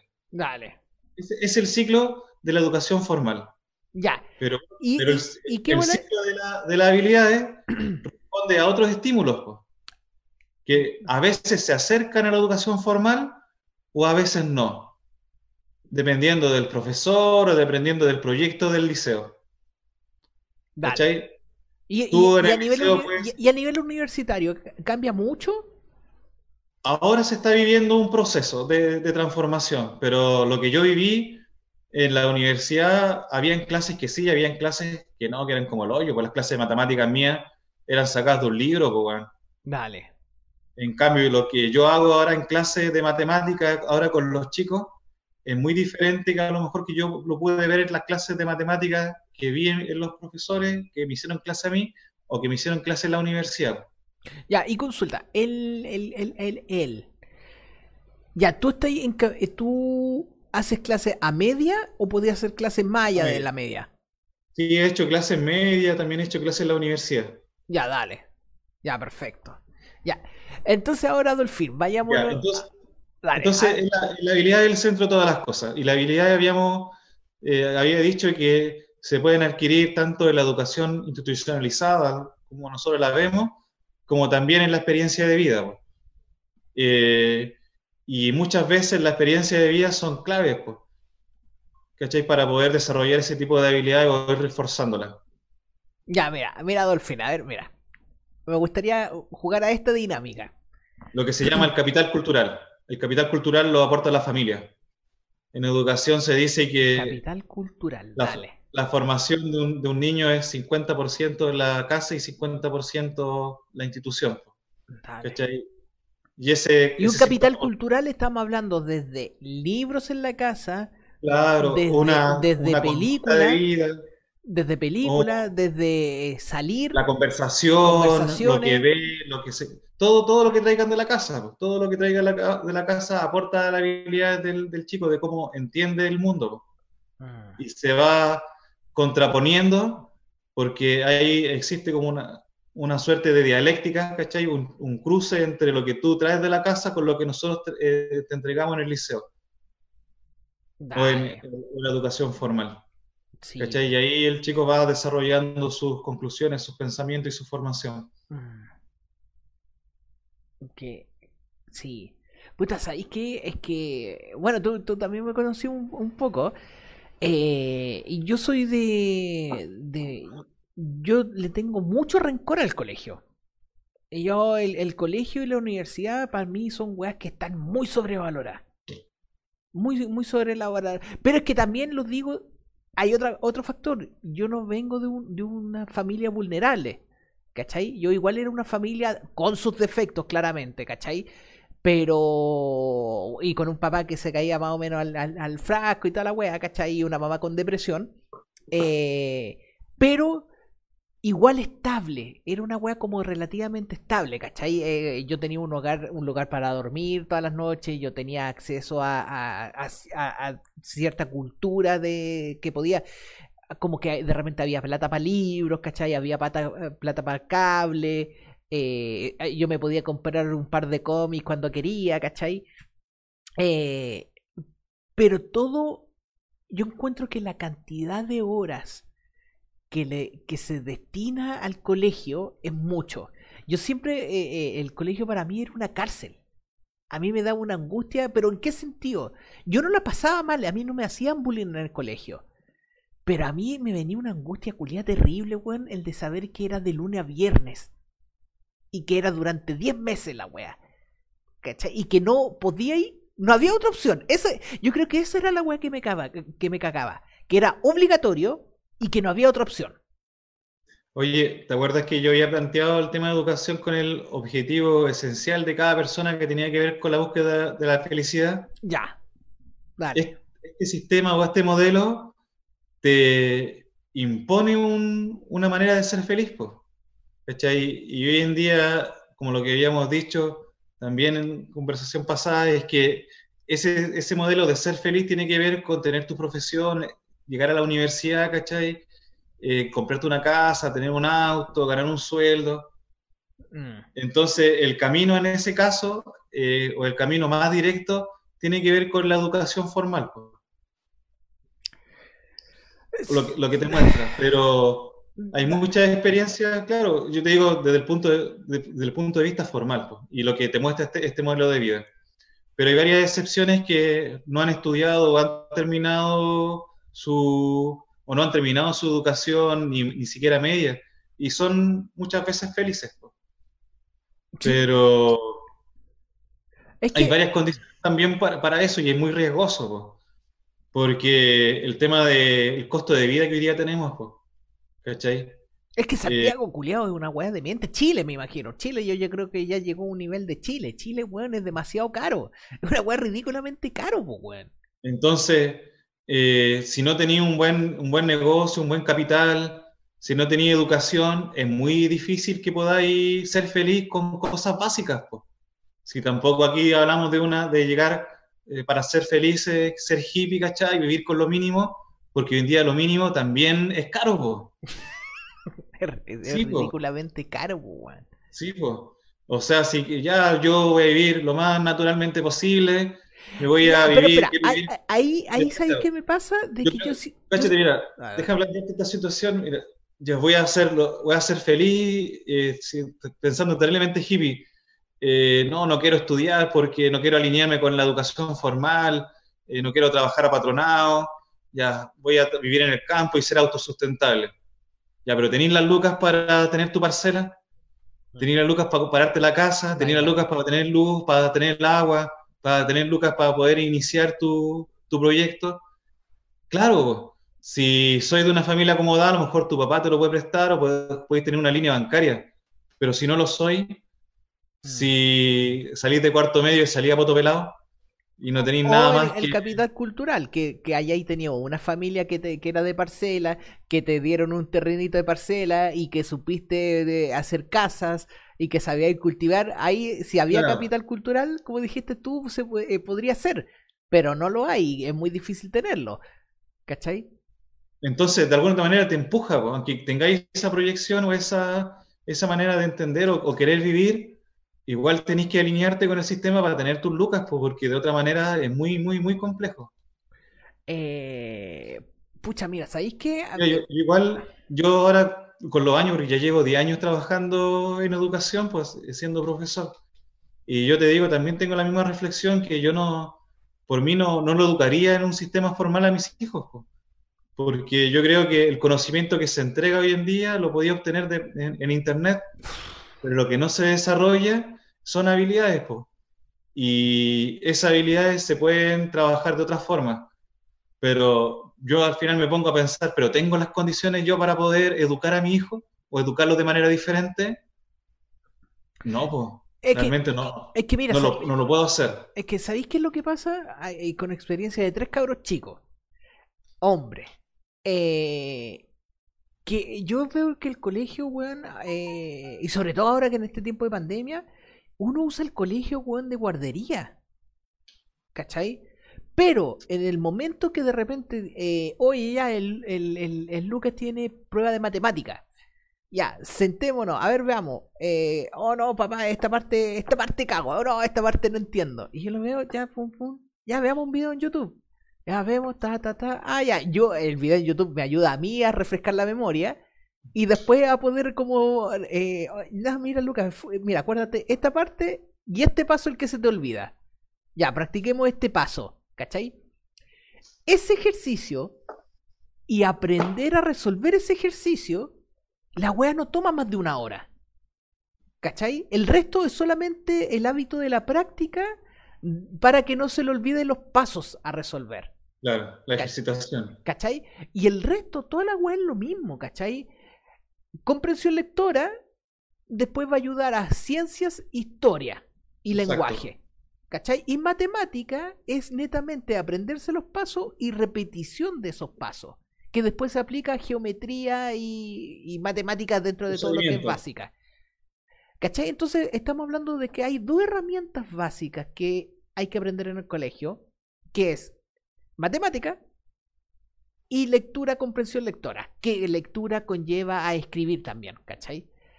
El resto para mí, weón, es, sigamos con el con, sigamos con el sistema, weón, de hace 200 años. Mm. ¿Cachai? Oye, pero claro, pero quizás la, la educación que nos toca a nosotros, pues. Yo tuve la experiencia de, de hacer trabajos voluntarios también cuando estaba en la universidad. Fui a trabajar a, a Bolivia y a Paraguay. Y estos trabajos voluntarios se organizaban por gente de la Universidad de Chile en Santiago. Entonces eh, me pude inscribir, tuve el contacto y me fui a hacer trabajo voluntario. Ya me encontré con varios chicos de, universidad, de la Universidad de Chile que estudian algunos medicina, ingeniería. Eh, y ellos me comentaban acerca de su educación. Pues. ¿Pero voluntarios de, de qué? De la educación media. ¿Cachai? Que, ellos, había muchos que pertenecían a otro tipo de, de, liceos, que se educaba de manera diferente, me comentaban acerca de las clases que tenían, que eran mucho más libres, no tanto adoctrinamiento. ¿cachai? Entonces, hay un tipo de educación que está al acceso de nosotros, ¿cachai? De los que, eh, los que somos trabajadores, a lo mejor que vivimos con, con lo mínimo, pero hay otro tipo de educación que está al acceso de personas que sí, sí tienen los recursos. ¿cachai? Que le brindan mucho más oportunidades, que le, le brindan mucho más eh, eh, desarrollo de, otro tipo de habilidades. No sé si tú tuviste la oportunidad de escuchar a la Javiera Contador en el Festival de Viña. ¿Mm? Ella hizo un chiste relacionado con ese tipo de educación, pues, cuando se encontró con una, con una compañera, ¿cachai? O una amiga, no me acuerdo cómo era la relación que tenían, pero ellos, ellas dos se mostraban a su hijo esta compañera, ¿cachai? Tenía a su hijo en un buen liceo, con una vida eh, vegana. Entonces los niños contaban de que ellos ya sabían idiomas, que construían su propia ropa, ¿cachai? Que estaban inventando cosas. Pues. Vale. Y en cambio los niños de la Javiera Contador, que estudiaban una educación más institucionalizada, ellos eh, eh, pedían el celular, hablaban sobre las películas, hablaban sobre los juegos de video. Mm. ¿Cachai? Entonces, eh, ahí tú podéis ver también, y en ese chiste, eh, el tipo de educación y también los accesos que tiene cada uno. Yo estoy convencido de que este mundo, bueno, ahora es la revolución digital, estamos en plena revolución digital. Pues. No sé si te he escuchado hablar de, ese, de, ese, ese ámbito. Y obviamente que nos, va, nos implica, yo ahora estoy haciendo otro tipo de clases, ¿cachai? A distancia, nos implica evolucionar en, nuestra manera de comunicarnos. Puta, es que yo, actualmente, mi, también de, trabajar. Mi trabajo está en, esta eh, nueva, como dijiste tú, ¿cómo es? Eh, ¿Brecha digital? Claro. O no, la revolución digital. Yo estoy viviendo de la revolución digital. Yo también, pues, ¿cachai? Mi manera de, educar ahora la tengo que hacer por medio de las redes sociales. Tengo una página Facebook, eh, subo videos, ¿cachai? pero mi reflexión y yo que hago es que el mundo eh, empieza a ser cada vez más competitivo, eh, empiezan a haber menos oportunidades para, un, para gran parte de personas que hoy en día coexistimos. Eh, nosotros tenemos, impartimos una carrera técnica, no sé, electricidad, pero salen, el año que salgan los chiquillos de electricidad van a salir 200 niños de electricidad con otros liceos más. Pues hay un cupo laboral para 200 electricistas. Mm. ¿En qué, se, en qué eh, se va a poder afirmar este chico para que lo contraten a él y no contraten a otra persona? ¿Qué habilidades va a poder mostrar? Entonces ahí es donde está la diferencia y que ellos tienen que, o hay que desarrollar una capacidad especial pues, que nos permita eh, desenvolverlo en estas nuevas condiciones que hoy día se están presentando. Y lo que hoy día implica esta revolución eh, digital es la creatividad, ¿cachai? El ser creativo, el inventar, el, innovar, son varios conceptos que hoy día se utilizan que son producto también de una mente mucho más desarrollada. En, educación se habla de la, taxonomía de Bloom. La taxonomía de Bloom habla acerca de los niveles de aprendizaje, o sea, disculpa, de los niveles de habilidades.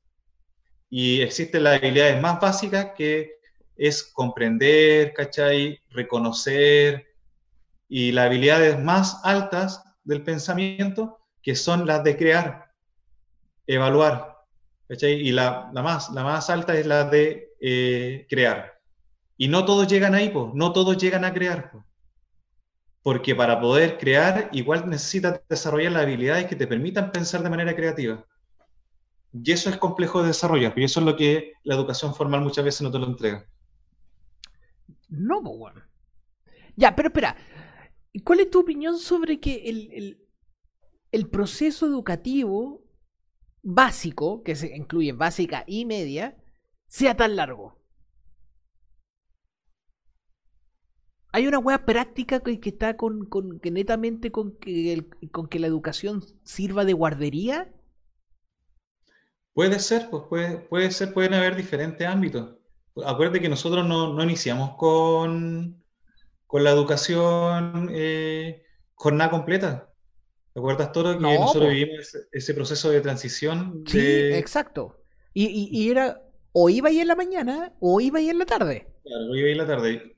Y en la tarde era, entraba ahí como a las 2 y salía como a las 7. Y en la mañana entraba ahí a las 8 y salía ahí como a las 1 o 2. Más o menos. Sí, pues bueno. Y, eh, Pero pero también tiene que ver con la globalización, pues cuando nuestro país entra ya en, los 90, ¿cierto? Los años que nosotros nos tocó el tema de la educación media. Y todo el eh, concepto de Tratado de Libre Comercio empezó a cambiar esta Entonces empiezan a abrir varias empresas, retail, empiezan a haber más, mayores oportunidades de, empleo y eh, en ese sentido la incorporación de la mujer al trabajo, pues, Mm. Y empieza a aumentar la incorporación de la mujer al trabajo. Y ahí de alguna otra manera también se implica que aumente la horas de, educación, pues. Pero en una primera instancia, acuérdate que ese aumento de horas de educación tenía que ver con el desarrollo de habilidades, pues, deportiva, artística, y teníamos talleres de fotografía, yo me acuerdo, de básquetbol, de ah, literatura. Nunca fueron esas weas. Nunca fueron, después le pusieron más matemáticas y lenguaje y, todo se destruyó nuevamente. Exacto.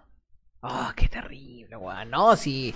Bueno, y a mí me pasa algo, weón, con mis cabros chicos. Mis cabros chicos les gusta ir al colegio, weón. Bien, pues, como no, si pueden jugar lo que no hacen hoy día en la calle, weón. Weón, para mí esa weá es ciencia ficción.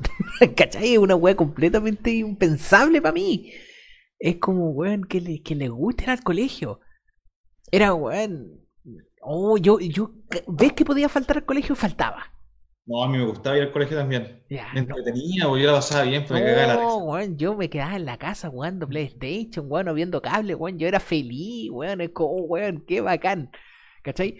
El tema está de que, por ejemplo, eh, acá hay otro tema también que, a mí me, me, me, suena mucho también, el concepto de salir de la universidad media, de salir de la enseñanza media y tener que entrar a estudiar al tiro. Y que esa weá, no hay una ley, ¿cachai? Eh, no hay como una ley que diga no solamente los jóvenes pueden entrar a estudiar a la universidad hasta los 20 años. ¿Cachai? No existe esa ley, pero sí es una weá que, que se cultural, cultural, ¿cachai? Y, encuentro que una weá que ha destruido mucha economía de muchas familias es el cabro chico, que son chicos, ¿cachai? A los 18 años son cabros chicos todavía, sobre todo con el sistema educacional que tenemos actualmente, donde no lo hacemos responsable, lo único que son son eh, que han memorizado cosas, ¿cachai? Y que a los 18 años se le obliga o tiene que tomar la decisión súper importante y súper cara, ¿cachai? El otro día me fui de raja a cachar cuánto están costando las universidades ahora. Están en promedio 5 millones el promedio, culiado. Mm. Cinco palos, conchito madre, me fui de raja. Estamos hablando de 400 lucas la mensualidad, 500 lucas.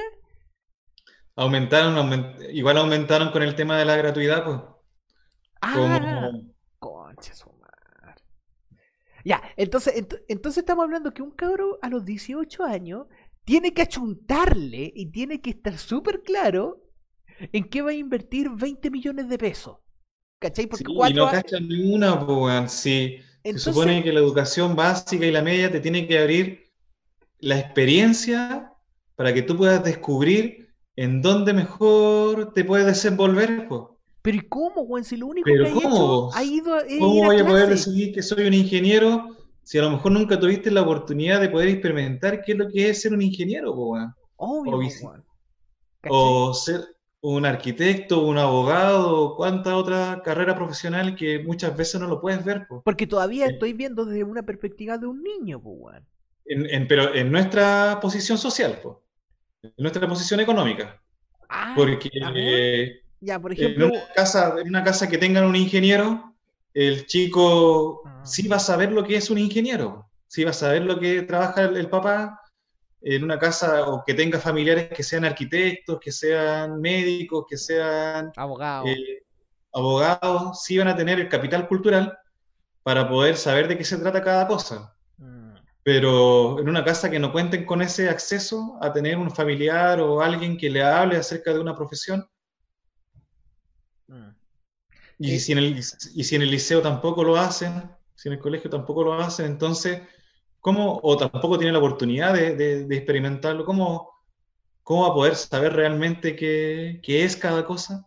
Oh, mira, yo, yo tengo yo tengo mi postura y, mira, eh, eh, te quería compartir mi, punto de vista, eh, a ver qué, qué tan demente lo encontráis, de que yo en personal, yo no voy a ayudar ni pagar ninguna carrera universitaria hasta los 22 años.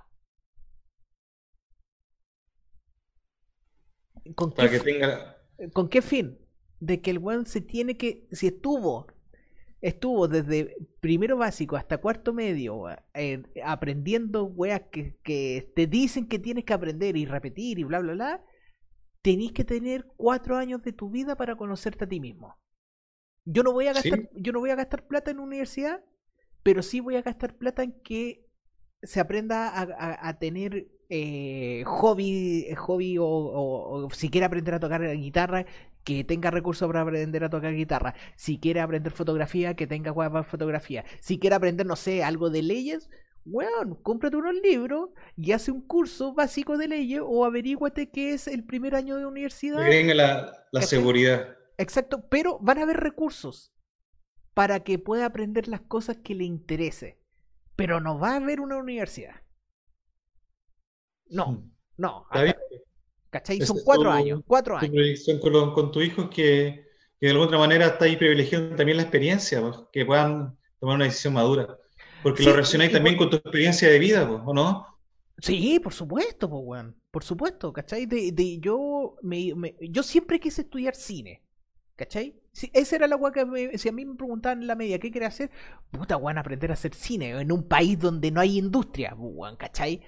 Entonces era como muy soñador, pues era un cabro chico que decía yo quiero aprender a hacer cine, ¿cachai? Entonces como la weá más lógica era, weón, empieza a, a ver trata de averiguarte quién está haciendo películas y anda a ver anda a preguntarle cómo Chucha lo hace, pues, ¿Ya? cosa que mi papá nunca me fomentaron. ¿Cachai? Entonces, ¿cuál fue la estrategia de mi papá? Estudia algo más normal, ¿cachai? ¿Y qué fue? Y yo, puta, dentro de las weas del colegio, que era lo que menos me iba mal, pero tampoco destacaba, era inglés, idiomas. ¿Cachai? Y eh, entonces, ¿qué fue? Hice la PCU, me fue relativamente bien y me fui a estudiar inglés a la Católica de Valparaíso. ¿Cachai? Eh, y estando allá, me di cuenta de que yo no era un así que tenía tanto talento como para ser un traductor, po, weón, ¿cachai? O un intérprete. Habían weones que ya hablaban inglés, po. Sí, pues weón, ¿cachai? Yo dentro del inglés era penca, po, ¿cachai? Y, y como que ahí fue como también una weá como de autoestima, como decir, weón, estoy puro weyando acá, o, sea, yo me voy a tener que sacar la hiperchucha, ¿cachai? Para ser un buen intérprete, y siendo que ni siquiera me llama la atención ser un buen intérprete. Ah. ¿Cachai? Es como a mí me gusta saber inglés para las weas que a mí me interesan, ¿cachai? Y que de hecho, al día de hoy, weón, mi nivel de inglés, weón, aumentó, no sé, 10 veces desde cuando yo iba a la universidad en primer y segundo año de inglés. ¿Cachai? Ahora, weón, mi nivel de inglés, weón, eh, me iría a sacar puro 7 a la universidad, pues, weón. ¿Cachai? Pero fue solamente porque aprendí a aprender inglés de otra forma y que fue escuchando, weón, inglés así brígido, completamente inmersión en inglés, ¿cachai? De, de temas que me gustan, no de temas que me obligan. Ya, pero en resumida. Entonces, ¿qué fue? Yo tuve que ir allá porque mis papás querían que yo estudiara, ¿cachai? No importa, no importa la weá que, que, no importa la weá que estudié, antes de estudiar, weón. ¿Cachai? Pero ¿qué weá significa? Una deuda, pues, weón. ¿Cachai? Y una deuda que no la arrastra netamente la familia, la arrastra el estudiante también. Claro. ¿Cachai? Y ahora estamos en la, weón, en una generación que estaba al pico con el CAE, weón. Así es. Y, que no estamos hablando, no estamos hablando de una wea pequeña, estamos hablando de que, por ejemplo, bueno, ya están los casos de que no te toca la devolución de impuestos porque el, banco te cobra tu CAE, pues, bueno. Te queda adentro, claro. ¿Cachai? Entonces igual es brígido, pues, bueno. Entonces, bueno, mi tema de, esta decisión de que mi hijo no van a estudiar, pueden estudiar por la suya, obviamente, si el weón dice, no, papá, ¿sabéis que Yo la voy a hacer, bueno, y voy a tener gratuidad, así que vos no tenéis que pagar ni uno dale, tú ya soy adulto, ya vaya a tener 18 años y podía hacer la agua que queráis. Pero si me estáis preguntando a mí, a tu padre, qué es lo que cree que es lo mejor para ti, es, weón, tómate cuatro años para conocerte y toma la decisión de qué weón quería estudiar. Y van a haber recursos. Dentro de mis recursos, de la weá que yo te pueda pagar, yo te apaño. ¿Cachai? Y de ahí toma la decisión que queráis, ¿cachai? Y, ahí veis cómo te endeudáis y todas las toda la mierda, ¿cachai? Pero eh, sí, pues, y, y, también es porque es demasiado caro, weón. La gente está quedando. Estamos hablando de inversiones de 25 millones de pesos, weón. Imagínate cuánto va a ser en, en 7 años más. ¿Cachai? Entonces, bueno, es una decisión vital donde a algún cabro de 18 años se le está presionando a que la tome al tiro y que no falle. Bueno, y no podéis fallar. o si no, tu deuda aumenta a 40 millones y no 25 o 20. Oye, Toro, ya estamos ya en el tiempo, ¿no? No sé. no, eh, si, quieres, si quieres dejar a un, a un Adolfín parte 2 por mi parte feliz. Y puede ser, veamos cómo nos va con, esta entrevista y podemos llegar más adelante. Ya, Dolphin. Entonces, eh, eh, cuéntanos un poco que, en qué estáis ahora, pues, actualmente. Estoy en este tema de la revolución digital, pues, estoy... Te pilló, ya. te pilló una pandemia, weón. Una weá que ni cagando no hubiéramos imaginado. Esa weá nunca lo hubiéramos imaginado. Era un canto de esos años en el colegio de que se cerrara, que hubiera una epidemia, que. Su madre hubiera sido ahora feliz, tan feliz, weón. Oye, y he tenido que adaptarme, adaptarme a cómo lograr una comunicación y desde ese, desde primero desde la comunicación, eh, generar eh, desarrollo de habilidades por los chicos. Dale. Entonces, he ido probando. ¿Y, cómo estaba? ¿Estaba ahí empleado? ¿A ti te habían contratado en marzo? ¿Dónde? Sí, sí, ¿Dónde, problema. ¿Dónde estáis contratado? ¿Dónde estáis contratado ahora? Estoy trabajando en un liceo, en el Liceo Politécnico de Arica. Ya, perfecto. Solamente... Una carga horaria, unos cursos designados. ¿Y solamente un colegio? ¿Está ahí contratado con... solamente un liceo. Ya, perfecto. Y les pilló... ¿Y cómo fue? Porque esta weá, ¿cuándo fue? Fue como a las dos semanas de clase. Ah, bueno, en, Arica no sé cómo fue, pues, weón. Fue distinto. sí, fue, un, fue una resolución nacional, pues. Ah, dale. dale. Que teníamos que... ¿Y, y, y tú a principios de marzo, ¿pensabas que iba para allá la weá? Jamás, jamás. Y Y también veníamos con el tema del, de octubre, no habíamos tenido clase como del 14 de octubre. también, cierto, cierto. Y tuvimos dos semanas de clase y luego se suspendió, pues, y eh, que era de manera porque el gobierno igual ha sido bien impreciso en la información, en, eh, ha generado bastante inseguridad. Acuérdate que al principio eran dos semanas de suspensión y después se dieron dos semanas de vacaciones de invierno. Entonces no sabíamos si íbamos a volver. El primer mes de marzo fue, y las primeras semanas de abril fueron pérdidas, o sea, teníamos la seguridad de que si íbamos, a volver a clase o no. ¿Y ahí a ti te dio susto que, que iba a cooperar con la fuente de ingreso del año? ¿Tuviste algún momento susto de eso? No, porque igual el, el contrato ya está establecido por el sueldo. Y además, eh, yo trabajo en un liceo que depende de la administración eh, de Estado. Ah, perfecto, eh, ya, dale. Y las platas para sueldos están, destinadas ya, pues, ya existen. a presupuesto, claro. Mm, dale. Entonces, tendría que haber un decreto o algo, algún documento resolutivo que implique un, un descuento. Así que el sueldo se mantiene, se ha mantenido íntegro. Lo que sí tiene la certeza es para el próximo año. lo, que genera incertidumbre el próximo año. Porque. Ay, se puede reducir. ¿y, tú, crees que, vaya a haber otra pandemia el próximo año? Eh, lo que, es que, igual desde el punto de vista de la educación, el último que se va a activar, pues. Porque es donde hay mayor intercambio de personas, pues. Ah, constantemente. Entonces puede que, bueno, este año yo creo que va a ser completamente así a distancia. Sí, yo y también, el, el próximo que, año. Que tal vez las dos últimas semanas del año por una wea así moral.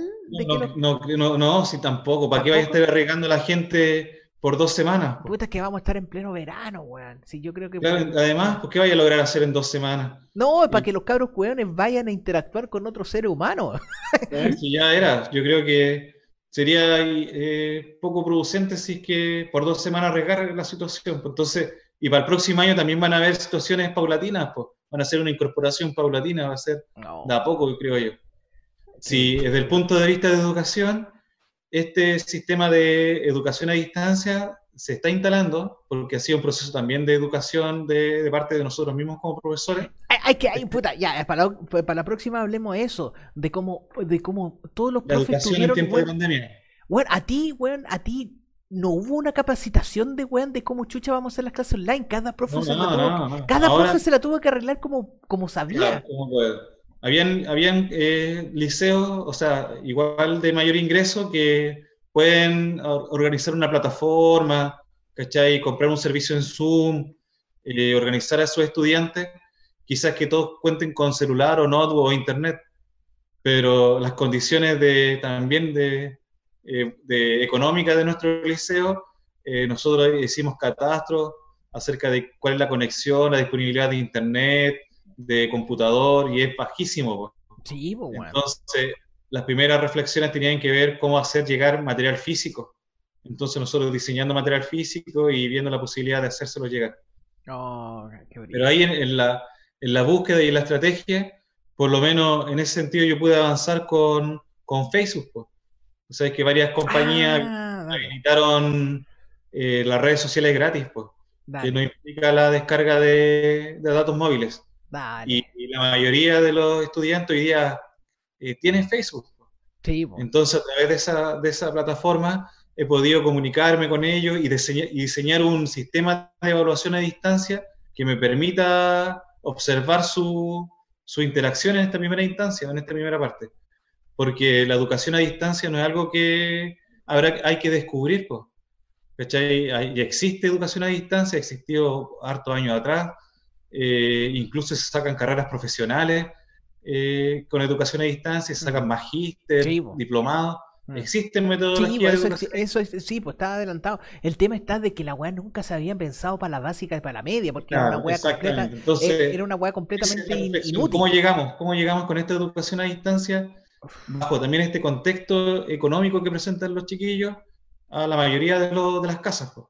Es que estamos hablando de que queda claro de que van a haber miles, cientos de miles de cabros chicos, weón, en hay, de que no aprendieron nada este año, weón. Que no, sí, sí aprenden, sí, el aprendizaje nunca se deja de, desarrollar. Eh, tampoco las habilidades, tampoco las habilidades se dejan de, desarrollar. es, que, ya, es que mira, hay dos temas. Una, de que si la weá funciona, lo único que está queriendo dejar en claro de que la cantidad de carga horaria escolar es una estupidez. Exactamente, por eso que existe un riesgo para el próximo año. Porque ah, igual, nuestro, nuestro colegio es, bueno, eh, nuevamente lo repito, vulnerable, entonces eso implica que existan condiciones de riesgo. Y el riesgo está en, la deserción.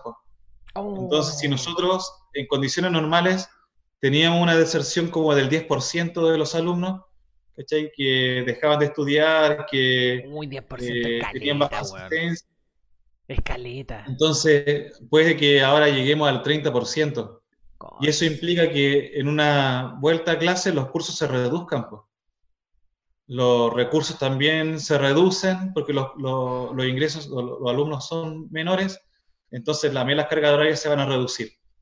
Oh, y eso es parte de la famosa crisis que se viene, que no es netamente la eh, económica, sino son este tipo de, de cambios que van a llevar. Es como va a haber que va a haber plata para un repunte educacional, es como el, el, la educación va a necesitar una inyección de capital para, para tratar de compensar todo, todo el daño que conlleve este año, pues, Sí, pero es, es de hartos ámbitos. Por ejemplo, yo ya había dicho también al principio, soy profesor de matemática y computación. Pues. Entonces yo estoy más habituado eh, al tema computacional, a ver programas, ¿cachai? A implementar eh, programas, pero hay colegas que no tienen esa misma habilidad. Pues. No, pues, y no tienen por qué tenerla. Y sobre todo si no, si no hay no, no hay un, ministerio. No había una necesidad anteriormente, No, pues, y, obviamente, weón, me imagino que el ministerio culiado de estar chucha, ¿qué hacemos, weón? Hay que, hay que capacitar a los profesores, a todos los profesores, weón. y ahora hay, y la weón porque, capacitaciones. Así mismo como por Zoom se desarrollan capacitaciones. El tema está de que el Ministerio de Educación no tiene un protocolo de clase online. No existe esa weá ahora. No, no hay. Ni, ni, todo es todo es eh, hacer, o sea, bueno, improvisar.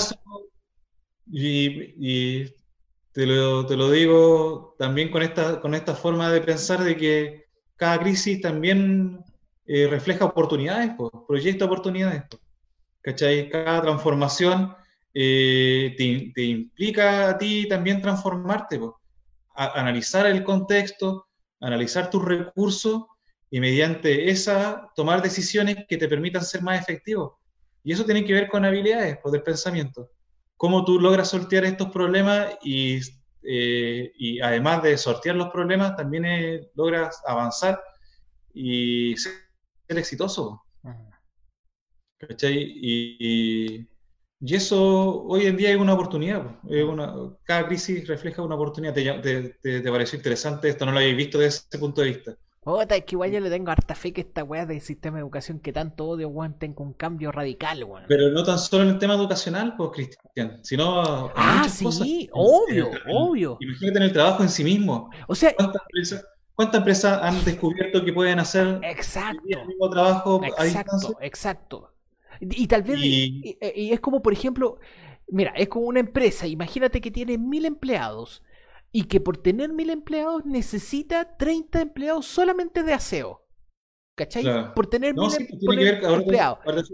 imagínate desde, el punto de vista también del mismo trabajador. Aquí yo, yo tengo para hacer mis clases consumir internet, tengo que tener un buen equipo de trabajo, tengo que tener eh, varias condiciones para hacer mi trabajo, condiciones que el empleador tendría que proporcionarme. Exacto. Entonces, obviamente se abarata costos, la gente se va a pegar un salto, lo que se llama la alfabetización digital. En, eh. este, este, periodo se va a pegar un salto, va, a ser mucho más cercano a, resolver sus problemas mediante internet.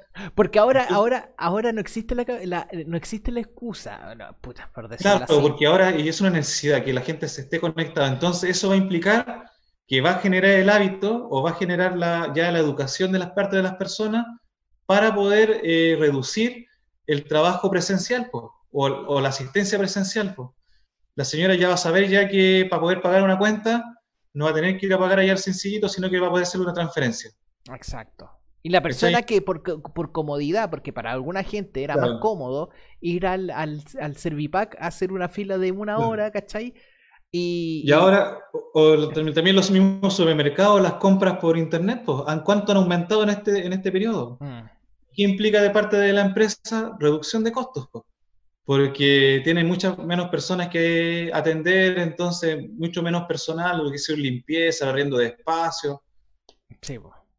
No sé, igual, igual, no sé, no, eh, yo siento que en algunas áreas va a funcionar y en otras no.